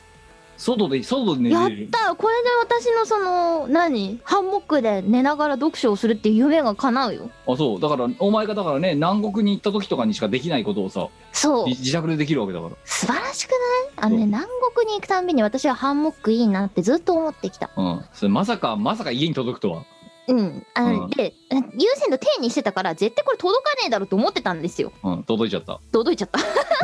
ベッドの下にベッなだからあれだよな寝具の下に寝具があるもんな今なそうだね ベッドの下にベッドあるからな今うな、んうんいやちょっとねだからびっくりするぐらいああともう一個ちょっとエピソード話していいですなかなんだよあの最近 SNS で話題のシネドススプレーってあるじゃないですかシネなな何シネドススプレーってあの要はお清め塩スプレーなんですけあどあはいはいあはいの要はそのなんていうのこう、うん、おさらばしたい人うんとかにがいたらなんか使うとこううん綺麗さっぱりみたいな、縁切りのスプレーみたいな感じらしいんだどうやあらーこれかはいはいはでうさこが「うんみこさんシネドススプレーがアマゾンにあるから入れときなよ」って言うんで すよマジでっつっていうんじゃあ面白半分に入れとこうっつって私も入れとくってうさこも言ってて、はいで入れといたんですよはいでなんで私別にそのなんだろう嫌いな人とかってそんなにいないんですけど、別にだからシネドスな人はあんまりいないとそんなにシネドスな人はいないまあ上司とか上司とか上 司とかそういうあのそんなにそうね別になんかなんだろう誰かに恨みを持ってるとかないんですけど炎はいはい上現場とはおさらばしたいわけですあよあね。なるほどはい炎上シネドス、うん炎上シネドスなんですよ。だからどっちかっていうと人じゃなくてその環境みたいなはいはいのにシネドスしようかなと思って入れたんですけどなくななくなったこれもこれもなくなってで、うん面白かったのこれツイッターにも書いたんですけど面白かったのが、はい私のね友人たちがあの、うんそのなんだオフラインで普通にそのなんだろうオフのその本名とか勤務先とかを知ってるような例えはばその元同じ職場の人だったりとかねうんする人とかもあのバレちゃった人にはまあ見えてるわけですよ。はいでそういう人たちの中でも、まあ、プログラマーとかシステムエンジニアとかはいロジカルシンキングで飯を食ってる人たちうんがこぞって「お前の欲しいもん見たわ」みたいな連絡が来るわけですよ。はいはいあん中で一番必要なものは絶対シネドススプレーでしょっ つって「俺これ送るわ」っつって。おうであの別に住所知ってるからあの欲しいもんからじゃなくて普通に普通郵便にあ送るあとはいかはいはい聞いてさおう不思議なことにだよはいエンジニアシステムエンジニアたちがみんな俺これ送るって言ってきたのがシネドススプレーなのシネドス どれだけシネドス勢が多いかって話だよなそのそう IT 屋さんにそうみ全員それが IT 屋さんなのよ不思議なこいとやだにからあのねこれね別に、I ね、私自分が IT 屋だからねもう偏見だと思われてもねもう堂々と言うけど、うんあ基本的にはちょっと変人に鬼人が多い傾向はあるんだよりますねその私ひもねく IT れた屋なんでひねくれた言うけ人ど間が多いんだよなんかそういそうう多いですねそうさっきの弁当だからのね狂った人と第4の層がいるっていうその第4の層のマインドに近い人間が多いいわまけですねそうですねこの業界は多いですねそうまあ多まあ分ししょうがないだって先進的なことやってるからやっぱりちょっととんがった人が多いっていう傾向はあるよなそうだからそういうさなんだろうお清めとかそういうやつそういう考え方から一番遠い人たちが一番これ絶対必要でしょって送ってくるのはいやダメだよだってさだってネットで人ね一人バズったってなった瞬間もうこれは行くしかねえだアーリアだったんだ血が騒ぐみたいな多分そういう感覚はあるんだろなんですかね なんでみんなこの職業の人がこれ送ってくるのかなってういやだからよほど死ねどすって思ってることが多いんだろうきっと そういうことなんでしょうね多分シネドスって思ってる人がすごい多いまあでもな実際はお清めジオスプレーですからこれ そうそうそうそまあ死ねどすって言いながらこうやってう 現場にまき散らすって いううん死ねどすって シネドスやればいいあそうそうごめん普通歌読んでたんだよ忘れてたあれマジか名前だけ読んでさ「えーお誕生日ごおめんごめん誕そう生だ日おめでとうございます」って言ってから30分ぐらいずっとなんか欲しいものリストの話してたような気がするけどダメだダメだちょっともう一回その普通歌仕切り直しましょうあはいはいえっ、と編集に A からいただいた遅れてしまいましたがみこお姉さんお誕生日おめでとうございますありがとうござえいます編集に A と申します初投稿ですおおありがとうございはま初投稿の人形を30分放置するっていうすことすいませんでした本当にで本当はみこお姉さんのために何か作ったということをしたかったのですが特にかっこいいことができる人間ではないのでこうやって投稿することにしましたあだりかがらととういってみこお姉さんのお誕生日から180度ずれた話になってしまいますごめんねえっ、と現在私は志望大学あうんうん高校生です、 こはうえー高校生を、えー志望大学を考えてるんですがそれにあたってうんうん今後の将来のこれはだからいつものあのチーム我らキャリアプランを相談するコーナーだよ絶対相談って間違ってるやつだよねこ れね裏若き10代が、ねいやえーじ人生割と積んじゃってる30代と40代にだってさダブルスコアとかじゃない下手したら ダブルでダブルでダブルお前がダブルで私が下手するともうトリプルト近いリっていプうルスコアじゃんそれにあたって今後の将来の仕事についても考えていますうん大体分野は決まったんですがまだこれというものが決まっていませんうんうんその中の一つで IT 関連の仕事についやめてお けやめておけやめろ最後まで聞けよお前知ってます本当にその話を先生にしたところ、うんうん IT は IT でもいろんな種類の仕事があるよ、どういうことがしたいのと言われてしまいました、うんうん先生たちにある程度 IT 系の職業について話してもらったのですが、うんうんえー詳しいことはよくわからないと言われてしまいましたそこでみこお姉さんとキムさんは今どちらも IT 関連の仕事をやっていると聞き話せる範囲でいいので IT 業界のリアルについて教えてほしいです、えー他で聞けと、えー辛辣な罵倒が聞こえるんですが応援しているみこお姉さんたちの、えー意見も刺激になるし普通に参考になると思うので一度聞いてみたいですよろしくお願いしますと、いやあのでもねこれねあの先生がおっしゃってることはねとても正しいんですよ。は IT って一言にあの言ってもですね、あはいあの本当にいろんな職種があるっていうのは事実なんですね実際。はい、そうですね、まあ例えばなんですけれどももうその IT っていう中でもマーケティングをする人ももちろんいますし、うんあとは一番多いのはシステムエンジニアはいあの、まあ、エンタメとかの世界で言えば AD に近いかな。割とこう広く、幅広く浅いことを担当するみたいな、あの、タイプの人もいますし、プログラマー。はいまあ、プログラムを書く人だったりとか、あとは、えっ、と、アーキテクトとかうんもいますしね。うーんと、その、要はプログラマーたちが何を作るかっていうのを、その上の段階で設計する人うんとか、あと何がいる、まあ、インフラエンジニアとかもそうですよねうん24時間交代制でそのなんだろうメンテナンスとかを担当するうん人、要はその基盤になるところを支える人たちもいますし、うんあとまあね、あのーまあこ例えばこの IT に、うんあのね、明るくない人のために例えて言うならばうん舞台で、うんえっ、とえんプログラマーは脚本ゴリゴリ書く人うんうんうんうんでえっ、とそのあお前が言ってた今のアーキテクトっていうのがその、えー、と脚本を今度舞台のと書きだとか、えー、となんかそういうそのあの演目にの形にうまいことまとめる人うんで、えー、と今度、えー、とインフラとかの人たちはその舞台の会場のあの設営とかを、まあ、やったりする人うんうん。で、えー、と SE っていうのはその広く浅くっていうとそのじゃあその舞台をのし、えー、と指揮次第、えーそれからなんだあと,、えーとまあ、交番表でもいいしあとはそそのそういうところで注意しなきゃならないところについて、まあえー、といろいろ考えたりする人とか、あとまあいでろいろいそますね。でその上に今度例えばコンサルがいるんだとするとそのそれがちゃんと工業的に成功させられるかどうかっていうのを分析する人とかん正しい適切な広告の打ち方うん宣伝の仕方みたいなことを考える人でまあいますねそういうものをやって、えーそその舞台をつ作り上げてこういうふうにやりましょうって言って今度チケットを売りに行く人が今度営業うん。とか、あのね、買ってってください、面白いですよみたいなことをやる人とか、で、あとは、えっ、と、最上流、その舞台でいる舞台監督みたいな職種で言うと、なんだろうな、 PM とか QA とか PM になとかるかかな。な、うん、みたいな、プロ、あの、プロ、えっ、と、プロ、プロジェクトマネージャーと言われる人たち、この人たちは舞台監督って言われる人たちに近いかも。うんあとはまあ、クオリティアシュアランスっつって、その、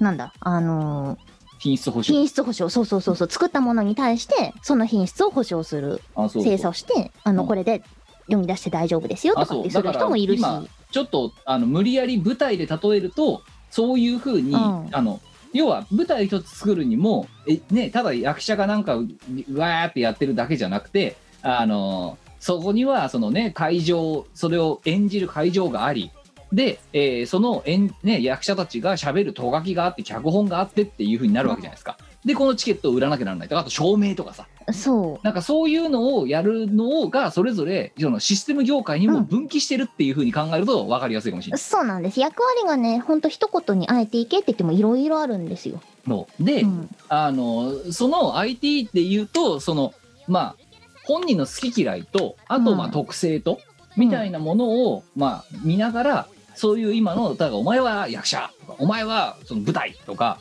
あとお前はえっ、と何照明とかみたいな照ふう明に候補。そう広報とか割り当てられてでそれぞれの職務をやってるっていうのが IT 業界の、まうあ、ん職種の別、でこっからがまたあれなんだけどあのじゃあ俺は、えーぶ例えばじゃあ舞台設営が好きだから舞台設営をって言ってやるのちょっと舞台と違うのは基本的にあの舞台設営はどんどんどんどんそういう突き詰めてってどんどん例えばうまい照明の打ち方とかさうん。ね、そういうふうに特化していく傾向が強いわけですよ。でこれは IT でもその傾向はあるんだけどただそのどれが合ってるかとか、まあ、あのあとか会社組織でやってるからっていうのもあるんだけどその職務そのものが転々とするケースがあるわけですよ。うん。あのなんだよ SE やってたけどもよりこっち側に行くとか、ね、あのコーダーから SE に行くとかプログラマーから SE に行くとか、うん。まあ、あのもしくは SE だったんだけど俺はもっとマニアックに専門的に突き詰めたいって言ってそプログラマーに落っこっていく人もいるしうん。みたいななんかねあの舞台とかだと本当にそのね技術何専任技術職みたいな感じでぐーっと入っていくんだけどその傾向はあるけどそれよりもなんかもうちょっといろんなところを転々とする傾向がまあその社会人人生の中であるっていう感じかねどっちかっていうと。まあそうだね。うんまあだからね無論そう無論ねそれをかたくなに拒否する人たちもいるけど SE あの IT の中でもねいますね。俺は絶対に SE なんかやりたくねえっていう人もいるし、 いうますいます。ん俺はもう絶対アーキテクトやらなくねえって言ってそっちからかたくなにそういうオファーを断る人もいるし、まあそうですね。まあ、あとはアーキテクトできる人ってすごい人なんだけどな。こうあのお応用にいろいろぐるぐる回りたい人もいるし、うん、いろんな人います、本当に。まあだからそこはねあのちょっとのまあだから役回りはそれぞれ舞台みたいに違うんだけどみんなで作ってますよっていうところは同じ。ううん、でん、ですです。そうあとはでただそれがだからなんだろう初めからあの何専門例えばこのね大学がどうしたとかさそれこそうん大学で学習勉強しますよだから工学部入りますよみたいな時にあのもう初めから俺はこう例えば舞台で言ったら設営やりたいんだみたいなもう強いビルがあってそこをゴリゴリやってるような人たちは研究職みたいな感じね、うん、ゴリゴリやってるような人たちはそのままそこに流れていくって傾向はまあ強めではあると。で、えーまあ、ただまあ変わるかもしれない。でそういうのがなくなんとなくまあ IT かって言ってるとまあとりあえず空いてるポジションに入ってそこでそれが合ってるか合ってないかとか適性があるかないかみたいなところからそのまま行くか流れていくかがまた横にずれるかっていうのが変わるみたいなだからそういう感じかねだからもしねその何 IT 関連の職業に就きたいってなったとしたらじゃあその中でまあ例えば今の舞台に例えると俺はどのポジションにいたいんだっていうのが好みがあるならまずそこから勉強してみるのがいいんじゃないかなっていう気がします。だねそうだうからん先生方がねそうおっしゃってることは多分そういうことだと思うんだよ、まあ、でもさこれ私どっちの気持ちもすごいわかるんだけどさうん どういう仕事が IT は IT でもどういう仕事がしたいのって高校生の時に聞かれたら何があるんだよってなっちゃうのはまあ当たり前だと思うんですよ知らないからねうんで先生方も先生方で教員なわけじゃないですかまあだからそ IT 関連の仕事に対してそのじゃあめちゃめちゃ詳しいかって言ったら多分詳しくは分からないっていうのもごもっともで、うん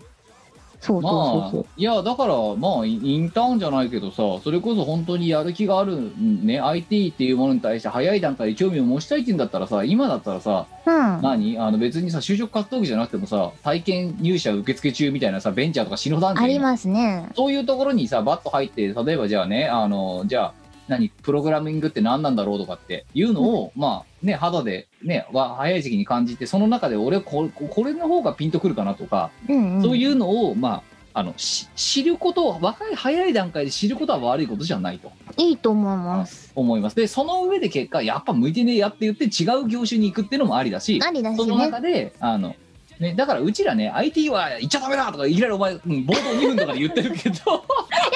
あの IT にもいいところはねすごくたくさんあって今のその社会情勢とかだと特にそうなんですけれども需要がね絶対この先なくならないっ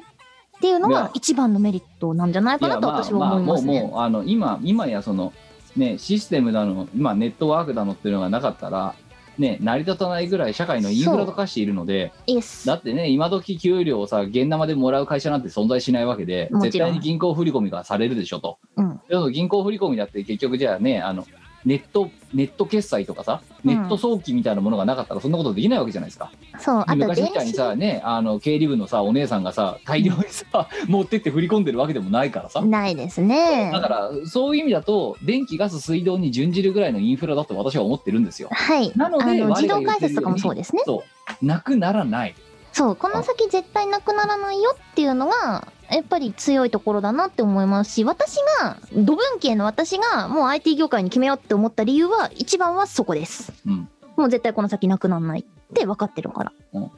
まあだからあれですよねだからまああの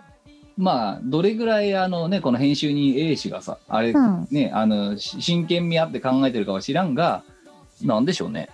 まあ最初はいいんじゃないあのこんな例えば世の中に今だからそうやってインフラとしてありとあらゆるシステムというものがあるわけだから、うんその中で俺こういうものを作るのに興味があるなっていうレイヤーをまず探してたなうんで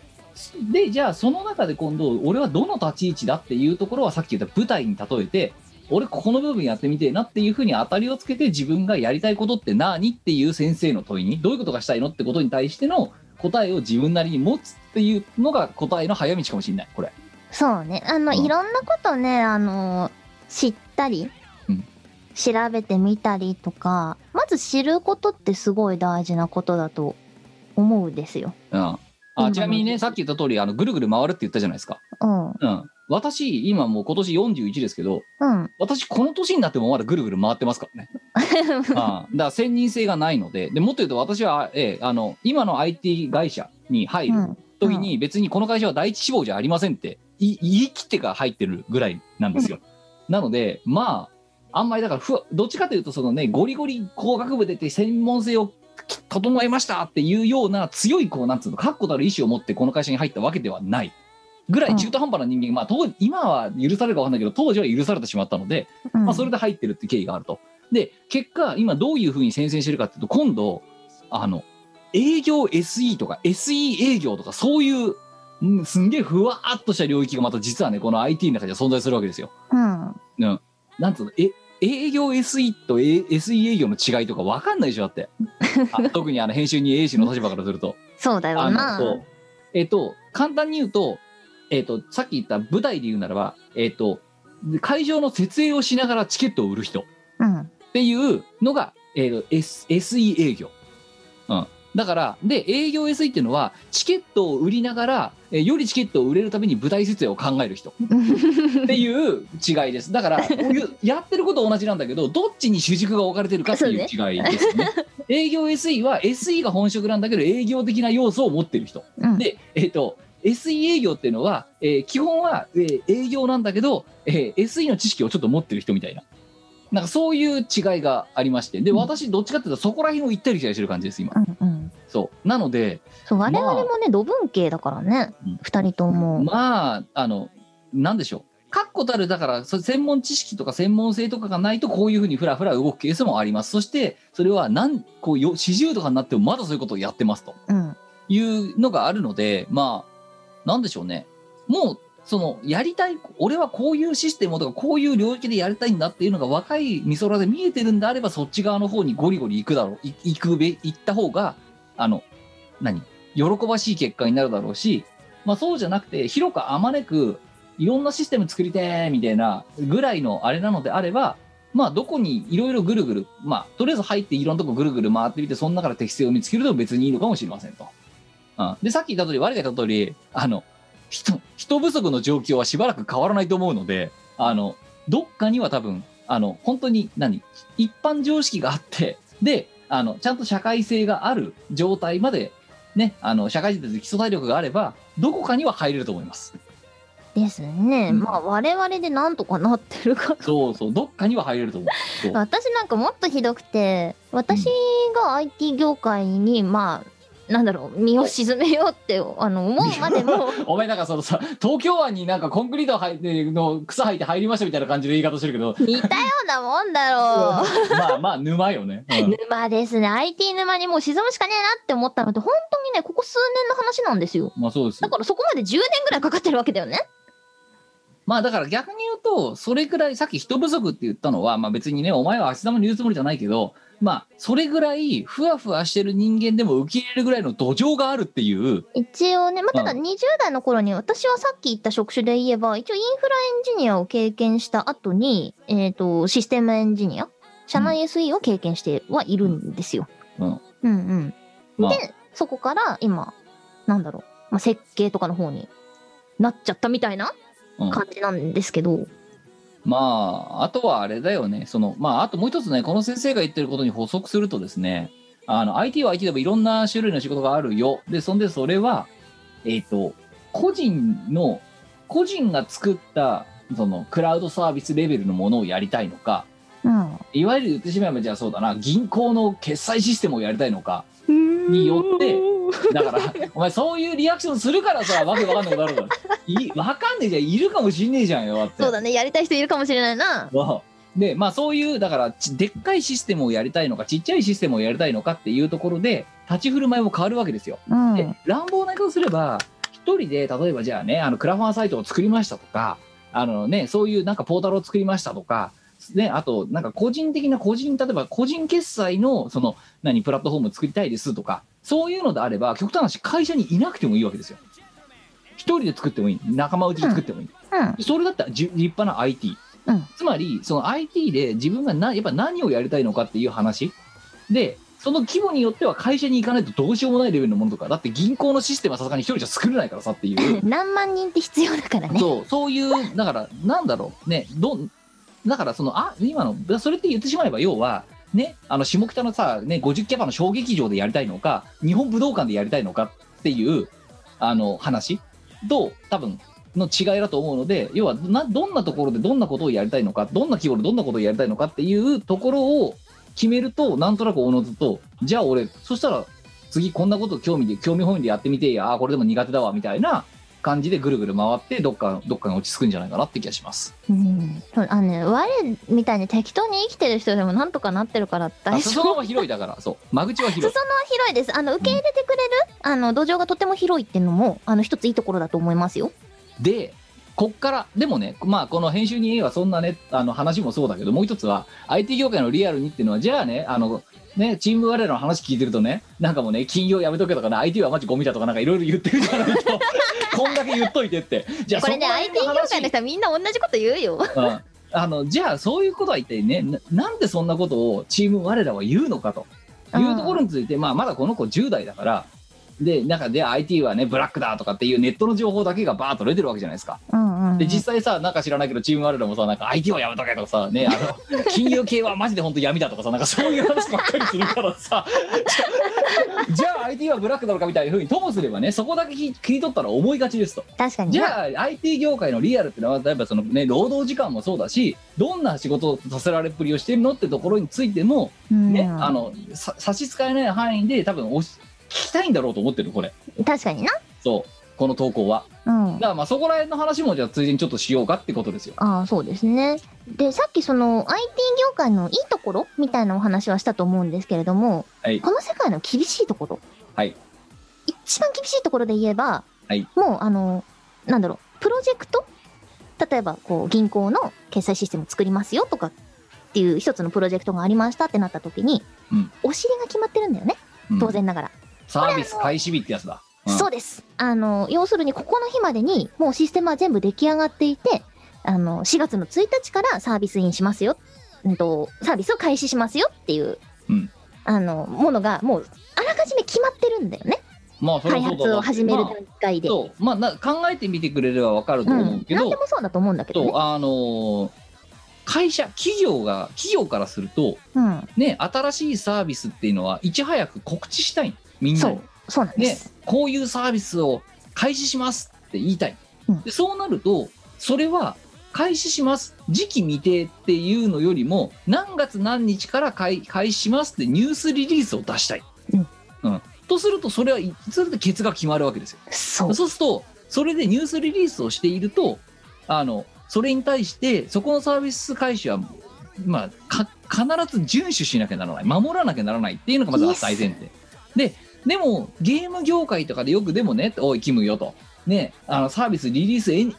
あサービスリリースとか発売日が延期になってるじゃないかとうん。言われるんだけど、あれは、なんか、そういう、なんか、ゲーム業界だから若干応用なのかもしれないが、でもそれでも多分、あの裏では、出そうとしてどうしても間に合わなかったっていう、もう血の葛藤があった結果、ああなってるわけですよ。そうなんですよ。そう結構この辺は、あの、大真面目な話すると本当に厳しいところでして、もう、あのそれこそもう人がね、本当にね、あの、ストレスでハゲるんじゃねえかっていう判断のもと、やむにやまれず、うんリリースしているっていう。だから直近で言えば、あれだよね、新エヴァだってそうじゃないですか。そうですね。うん、エヴァの新作がっていうところだと多分あの安野さんの苦悩と苦渋に満ちた判断の結果、んそうなってると、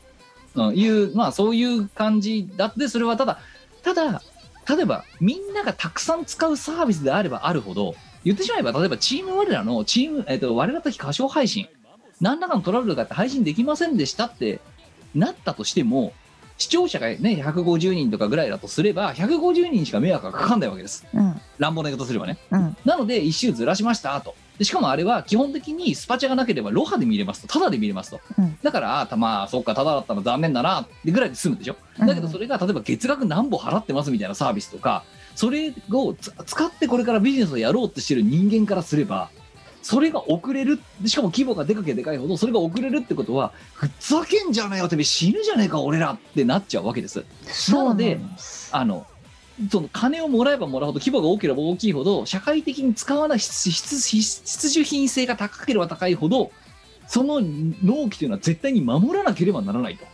いいでだすだからからそうゲームとかよりは応用って今あえて言ったのはそれよりも例えばそうね、えっと、新しい例えば電気料金うのん支払いシステムがこうなりますとかっていうのってそっちに切り替えるっていうサービスを言っときながらそれが切り替えられなかった時に出る影響が正直な話モンハンがリリースした遅延した時よりも比べてさらにインパクトがでかい。要はで生活に直結するところとかですよね。そうそうだから守らなきゃならないっていうプレッシャーが強いなのでそうどれだけ労働時間が増えようがどれだけ徹夜をしようが乱暴な言い方すればどれだけそれでしゃ、ね、あの心が病んだり体が病んだりしてる人がいようがやらなきゃならないっていう状態になりがちそうなんですよ。だからそれが一番多分厳しいところだとは思います。そうそれあのがその例えばリリースがもう伸びますよって例えばなったとしたらそれは誰かが腹を切ってる可能性が非常に高い。って考えて差し支えないんじゃないかなと思います。そうそれが一番厳しいとこじゃないかな。そうだからあのそういうのの厳しいところで言うとまあ一番だからねそのね誰誰でも分かりやすい言い方するとそれは当然そういうサービスリリースの直前になればなるほど労働時間は増えます増えます。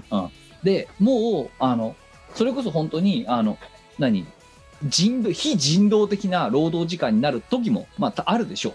あります。うんあの、まあ、最近はコンプラと言われてるから分かりませんがそのコンプラをくぐり抜けてる会社だってきっとあるでしょううん。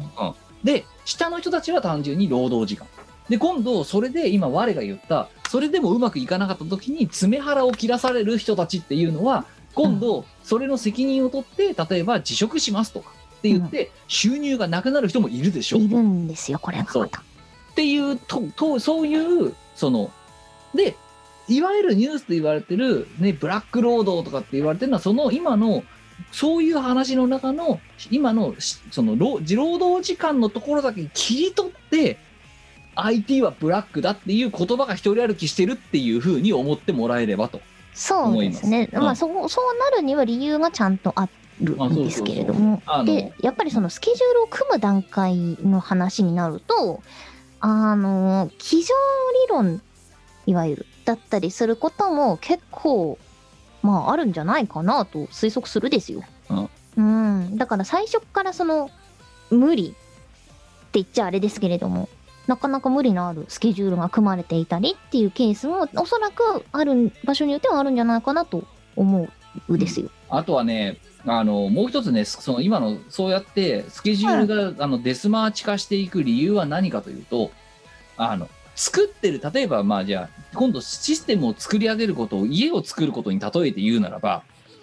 家を作ってる時って、要は骨組み作ってだ。うんで、まね、間取り作っ間取り決めて骨組み作って柱立てて、で、えーあ一階例えば2階建てだったら1階はこういう間取りにして2階はこういう間取りにしようって図面図を元にどんどんどんどんセメントとかコンクリートとか入れていくわけだなでここが日当たりをここに、えー良くしたいから窓をつけるみたいなことをやったりするわけ、うん、で作ってる最中でうん、やっぱり俺南向きの窓欲しいっていうケースがあるわけですよ ありますな。うんそれをいわゆる IT の言葉で言うと仕様変更って言うんですけ どはい。はい。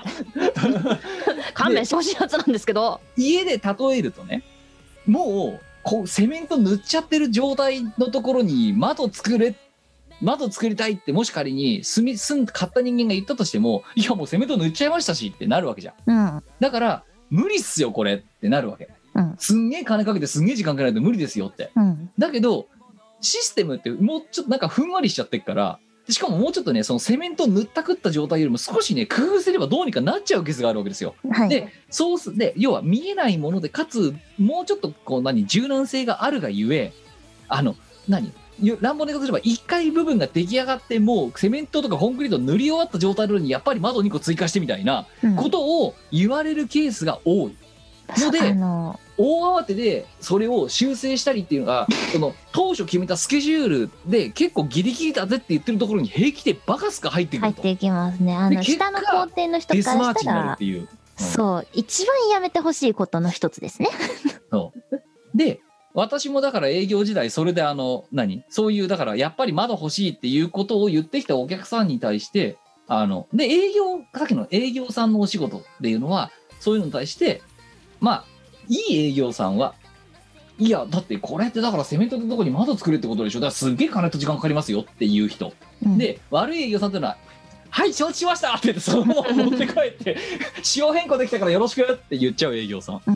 ていうふうに考えてもらえるといいのかなと。そうですね。これはね、だいぶ私も、はぁって思った経験があります、実は。え私の場合は、あの、その、前職で、本当にちっちゃいものを自分で作ってたパターンだったので、そんなに規模は大きくなかったんですけれども、やっぱ上の人から、やっぱりこここうして、やっぱりこここうしてっていうのが何回も何回もこう、締め切りの直前で入ってくるみたいな。えうん、なんでそれ、なんでそれ今言うんすかみたいなのは結構ありました。うん、だからそのさっき言った労働時間切り取りブラックって言われる要素とかはそういうよくだから仕様変更とかのところも一緒に切り取られてだから労働時間が過酷になりがちですうんみたいなことをよく言われると。そうですね。でもまあそれでもはそだれからそのプロジェクトのさねあの意思決定者がどういう判断をするかによって変わっちゃうと。でいたら一か勘違いしないでほしいのは一概にその仕様変更はじゃあそんなのはクス今切り取るだけで言うと紙幣はクソだみたいな感じになるわけですようん。だけど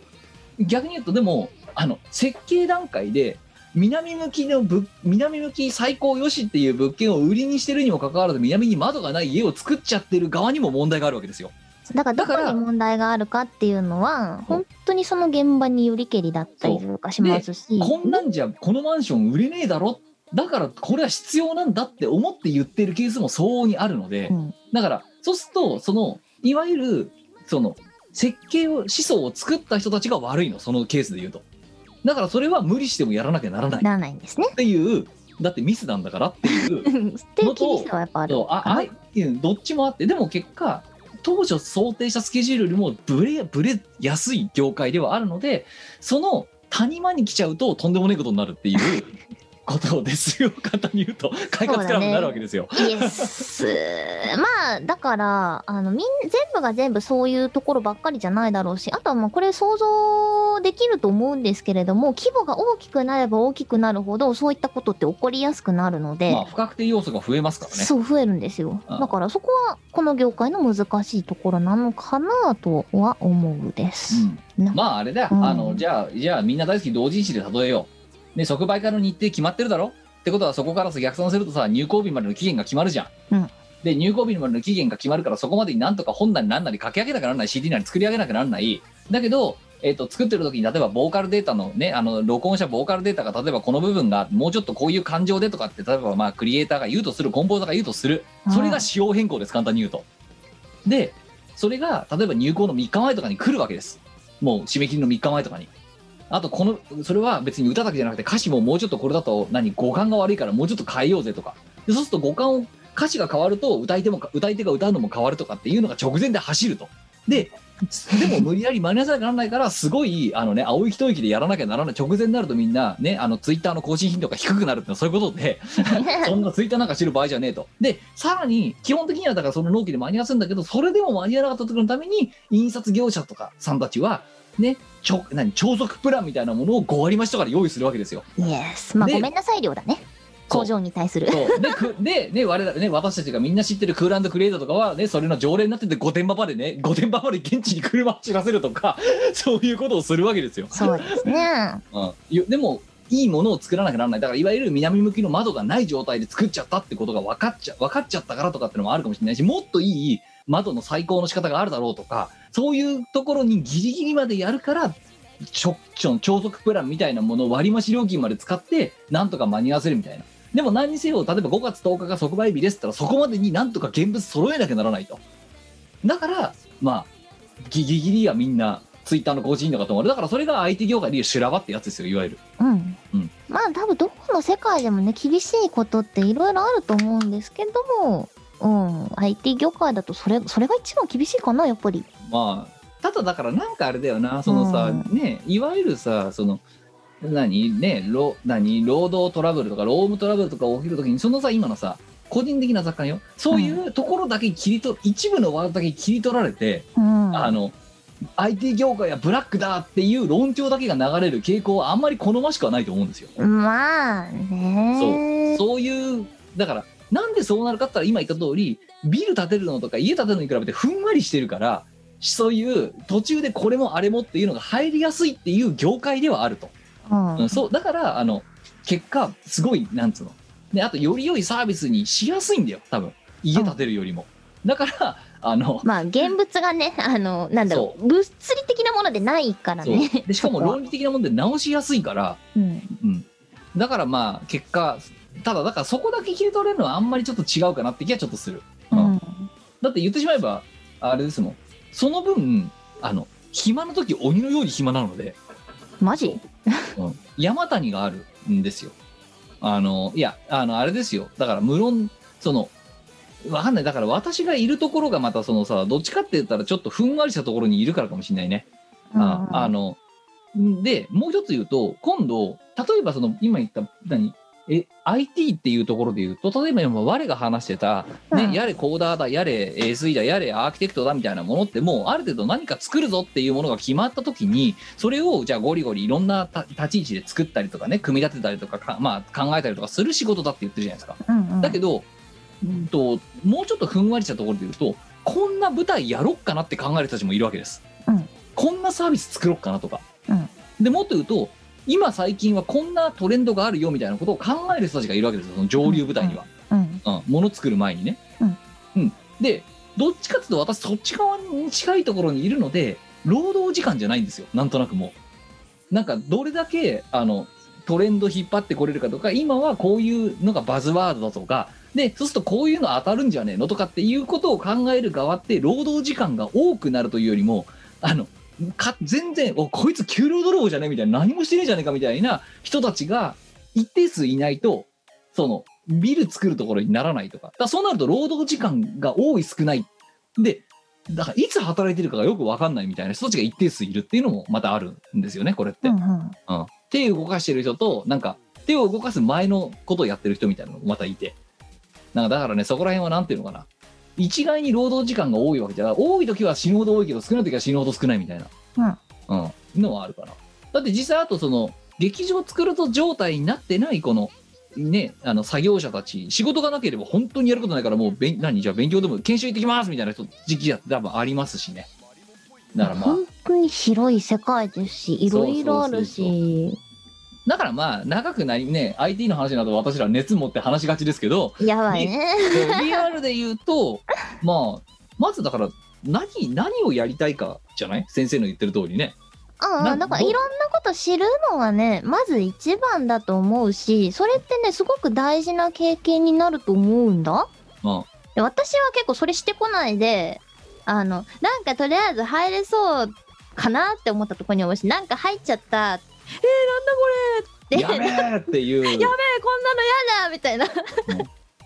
あのなっちゃったパターンの一人で本当にねあの準備不足もいいとこだったのでそこであのだいぶあの後悔してるっていうとちょっと違うかもしれないですけれどもあのかなり遠回りをしてしまったまあてか追いつくのに苦労したのもあるよな、苦労しましたそこは。うんうんのであのそういった後悔とかあのもっとこうしておけばよかったとかっていうのを減らすためにも今知っとくのってすごい大事だと思うんあですよ。そうそうだからあれだよそのね IT ね IT は IT でもいろんな種類の仕事からどういうことがしたいのっていうのの切り口の一つとしてはいろ今世の中にあるあまたいろんなサービスうんとかを見て、これ面白そうじゃねみたいななんかそういうさまずサービスカットというかでこ興味が持つものでそうするとその中でじゃあそれがそういう劇場があるとしたらそれはどういうふうなとこどそのどの部分を作りたいのっていうところに掘り下げてって総当たり戦で、そうだね自分が興味あることをまずうん、なんか俺これ面白いと思うみたいなのを考えたり見つけたりするのって結構近道かもしれないね。そうでそんな話をしようと思ったのがこのね後半長いけど、えー追伸 PS えっ、と唐突ですがみこお姉さんは我の栄光と聞いて何か思い出せますかそうですみこらじウィキですありまよかしったた。ら今見てみてください実は裏で、えーまあ管理人さんに許可を得て、去年の11月頃から我々のウィキ、えー、ウィキの編集をして今編集に変わってんだありがたいな。本当は始めた時にミコラジにそのことについて投稿したかったんですが恥ずかしくなってしまいやめちゃいました、えーデモ取り勢や新規の方がミコラジを楽しく聞きやすくできるように頑張っています、えー現在は学校や勉強が忙忙しくなってしまい編集が止まっているのですが4月頃からまたウィキの編集を再開したいと思ってますまたツイッターで更新の、えー編集の更新についてなどを随時発信していきたいですマジかよ。実は編集に変わってたんですよこれなるほど。編集人 A っていうのはその我の栄光の編集人ってことか。にだからそういうペンネームにしたんじゃないなるほそういやだからまずまずこれ私も知らなかったありがとうございますどね。ありがとうございます。うっそうん、だからちょっとだからこれ終わったら見てみましょう。泣ちゃう、まあ、で今なんでこれをいきなりこの話を出したかっていうと、うん、これだってし IT っすよ。確つまかにりね。彼はその編集人という立場を我の栄光という、まあ、ちっちゃいポータルだけど、うんそ、のポータルというシステムのエディターになったの確かに。この人は。運用ですね。どっちかってでいメンうテナと。ンス部隊に入ったわけ。そうですね。だからもう、でさ今っきこのこまで言いえばろいろ IT の話だけど言ってなかったのは運用ってフェーズもあってこれが実は一番大事なので何気に。はい。なものを作った後にそのサービスを稼働し続けるようにあの支える部隊ですねそれが運用っていうところなんですけれどそうもそう一番あのサービスの維持に大事なところですそうあのひ日陰もんだけどそれがなくなったらどんだけいいサービス作ってもあの意味がないですっていうそう全く意味がいないんですだからまあその運用を今実はやだから IT で言うなら彼は運用をやってるすでにやってるねうん、だそうこれ運用ですそうだとするとじゃあ今このミ,、ね、ミコラジ、えー我の栄光ウィキの編集というのが自分にとって楽しいか楽しくないかとか、うんワクワクするかしないかで運用がまあ適性があるかどうかともかく好きか好きじゃないかの判断ができるわけできますねだからまあそういう意味でこの編集をちょっとせっかくやってるんだったらなんか、ね、趣味と実績兼ねてあの楽しくねえなこれって思うかそうじゃないかっていうのをちょっとねあのトライトライアルしてもらえればいいんじゃないのって気うんがする。うんんえですごい嬉しいなでもうんで PS2 ついでに実は新しく Wiki のメンバーに入ったのは私だけじゃないですだから編集に A なんだなるほど複数人だじえ実際のところ結局のところ編集はほとんど私がやっていますが私だけだったら普通に狂気ですその方とは Twitter で知り合い現在 LINE のオープンチャットというところで 交流していまなんすだってそこではイオシスやみこお姉さんしがないレコードを含め好き勝手話してます LINE のオープンチャットは、えーお子様たちが暴れてるイメージがあるかもしれませんがメンバーが2人しかおらずめちゃくちゃ平和です平和なのはとてもいいこといいことなんですが新規さんが増えずとても寂しいです今このミコラジを聞いている方 LINE のオープンチャットでミコやイオシスって調べれば出てくるのでよかったら見てください多分普通に喜びますなんだって長くなってしまいましたが以上ですよかったらたまに時間があったらキムさんとミコさんもウィキを見てみてくださいそれではうわみようありがとうございますいやーマジかいやだからあのねあの当初編集人さんが作ってずっと長いことそれこそ運用してくれたところがまあねあのまあ当時のそういう熱も冷めてさ、まあ、いわゆるもうね、あの何永遠のマンネリ状態になってだけどまだこうやってさっきも言ったけどさねお前を綺麗な巫女しか知らないようなお前をねうんはが新規で入ってくるってのはまあ少ない中でもあるわけじゃないですかいでだからそういう人たちのためにもっていうだからもう永遠のマンネリ永遠のオワコンの状態になったとしてもそれをやり続けまたいやもう一回やってみようかって人たちがこう代替わりで順代わりで出てきてるわけですよ今うんうん俺はまあうちらにとってはありがたいお話でねでまあだからまあこれまず見てる方えっ、とねえっ、とまあまずまず我々も含めて一回ちょっとじゃあ今の我の栄光は果たしてどうなってんのかといいうやのを興味ー本位で見てみようじゃないかって見いうたいわ楽けしみああでもう一つはあの今のこのねなんか LINE のオープンチャットでやってるらし いの探そう探そううちら入ったら笑うよねちょっとこれちょっと笑 うね。まあそういう感じなのでですねまあなんでしょうねあので言いたかったのはこれもさっきも言ったように運用なのではい。まあちょうど彼のねあの問いに答えるならばこれに対して楽しいと思えるか思えないかでもしかしたら本人の適性だとか思考だとかっていうのが一つかのそのたくさんあるうちの一つお仕事の一つ。つがもしかしたら判診断できるかもしれないなと思った。確かにね。そうなんか自分で何か作ってみるっていあうでのもいも、いし、うんうん、ありだと思うそうし。彼は作られたものをの運用を引き継ぎました、うんで機能改善をしていきますっていうフェーズにいる、うんでそれが楽しければもしかしたらそういうじゃあ今度は、うんまあ、こんなね別に我の栄光じゃなくて、ね、じゃあ維持運用って何やってんだろうみたいな風にしていろんなシステムの維持運用について調べるでもいいさとうんだから取っかかりがもうあるねっていう意味でこの PS を今あの読んだわけですようんうんうんうん。いやもうだからこれがだからあなたの言ってた前半の質問に対しての答えの一つでもあるっていう確かに確かに。うん、ちょうどだから起承転結のついた投稿だったんでこれを採用しすましたごいね。うんなんか偶然この人は、その、そこに関連性があるかっていうところを意識して投稿したのかそうじゃないのかわかんないけど、うんね、確かに確かに。そうだからやってますあよあなたのあなたのとあなたの問いに関しての答えはあなたの PS1 のところに書かれてますよっていう、はい、やってます。すでそうに。そうっていう、ええっていうのをね何にも知らなかったチーム我らがとりあえず「はい入ります」って言って入ってった 人たちが偉そうに語るでおなじみのそうなんかねこんだけ偉そうにあれこれ言ってるんですけど本当ね本当ろくでもない人生を送ってますよ私は恥の多い人生を送ってきました恥の多い人生人間失格 本当だって私さこんなに高校生の段階で将来のことについて真剣に考えなかったもんねもうあなんか女だしどうせ結婚するし養ってもらえばいいんじゃない寿大学を大学在学中にすればみたいなことを普通に思ってたいやだからですよことぶうんお前から寿大学ってことは多分50回ぐらい聞いてるもんだってでしょで大も学ね時代の全然あ高校時代から寿大学をしたかったんですけど、うんまああの3年プラス4年計7年うんいつでもかなわずうんじゃあ次は寿大社だからまあ適当でいいしそんなに頑張って働かなくていいよねっつってって言って早10年早11年目です11年目11年目 ?12 年11年11年 やばいぞ江戸回ったぞお前あのねあの彼に限らず編集に A に限らずだよあの彼に限らず今あの若い人たちに言うて20代前半くらいまでの人たちに私が言いたいのはあのなあのなあのな、うん、適当に働けばいいやとかそういうことをねあの考えない方がね多分いいと思うんだ。 そのね寿大学とかね寿大社はねそんな簡単に実現するもんじゃねえ。我が身をもって今こ こで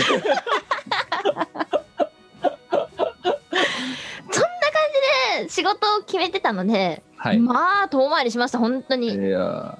まあ、ねだからね何がねどういう形でねあの家族計画でやるのがとね最適解か分かりま分せかんんがないけどでもね私はね結構それは後悔してますいやだから目的しだからさっき言った何がとかっていう目的今ってもうね、乱暴な言い方すればねどうやってやるかとかって「How」の部分はねググりゃいくらでも出てくるのそうで。なのそうなのそうまずは何をしたいかっていうのをしっかりあの私らみたいにふんわりした感じじゃなくてもうちょっとわせっかくまだ若いからそういうのを、あのねあの考えるで考えるためにはいろんなことを知るみたいな,、うんなんかそういうふうなじところに時間を当てた方が結果幸せな人生を送り出せるかもしれないと。本当に私これやばいやばいしこれからの仕事についてマジで真剣に考えないとこれまずいぞって思ったの30過ぎてからなんですよいいか編集にねこれを反面教師にしろこれダメだぞダメな見本だからダなメなパターンですね本当にねこれピーターパンだからこいついやーやべえなこれどうしよっか まあというのがね あの今日の「ふつおた」でございましたもほんう、とダメダメですね本当ダでメもこんなやつでもでねすねなんとか生きてはいけてるんでうん、いやだからそれもだからそれが IT の裾野の広さだっていうふうに思ってもらえればいいんじゃないかなと思いますそうシステム業界における、え受け入れる土壌とっても広い世界なので、えはいご興味があれば、えはい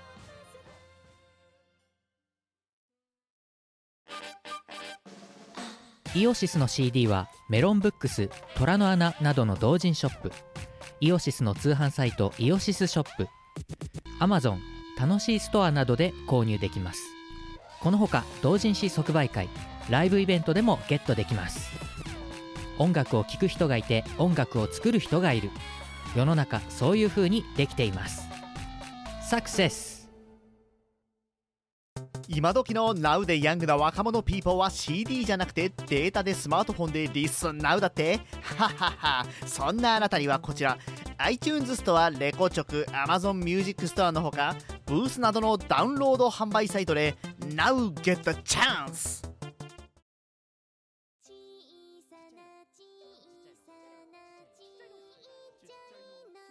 ということで、えー今日の「ミコラジ」266回はそろそろ締めさせていただきた長いいとなな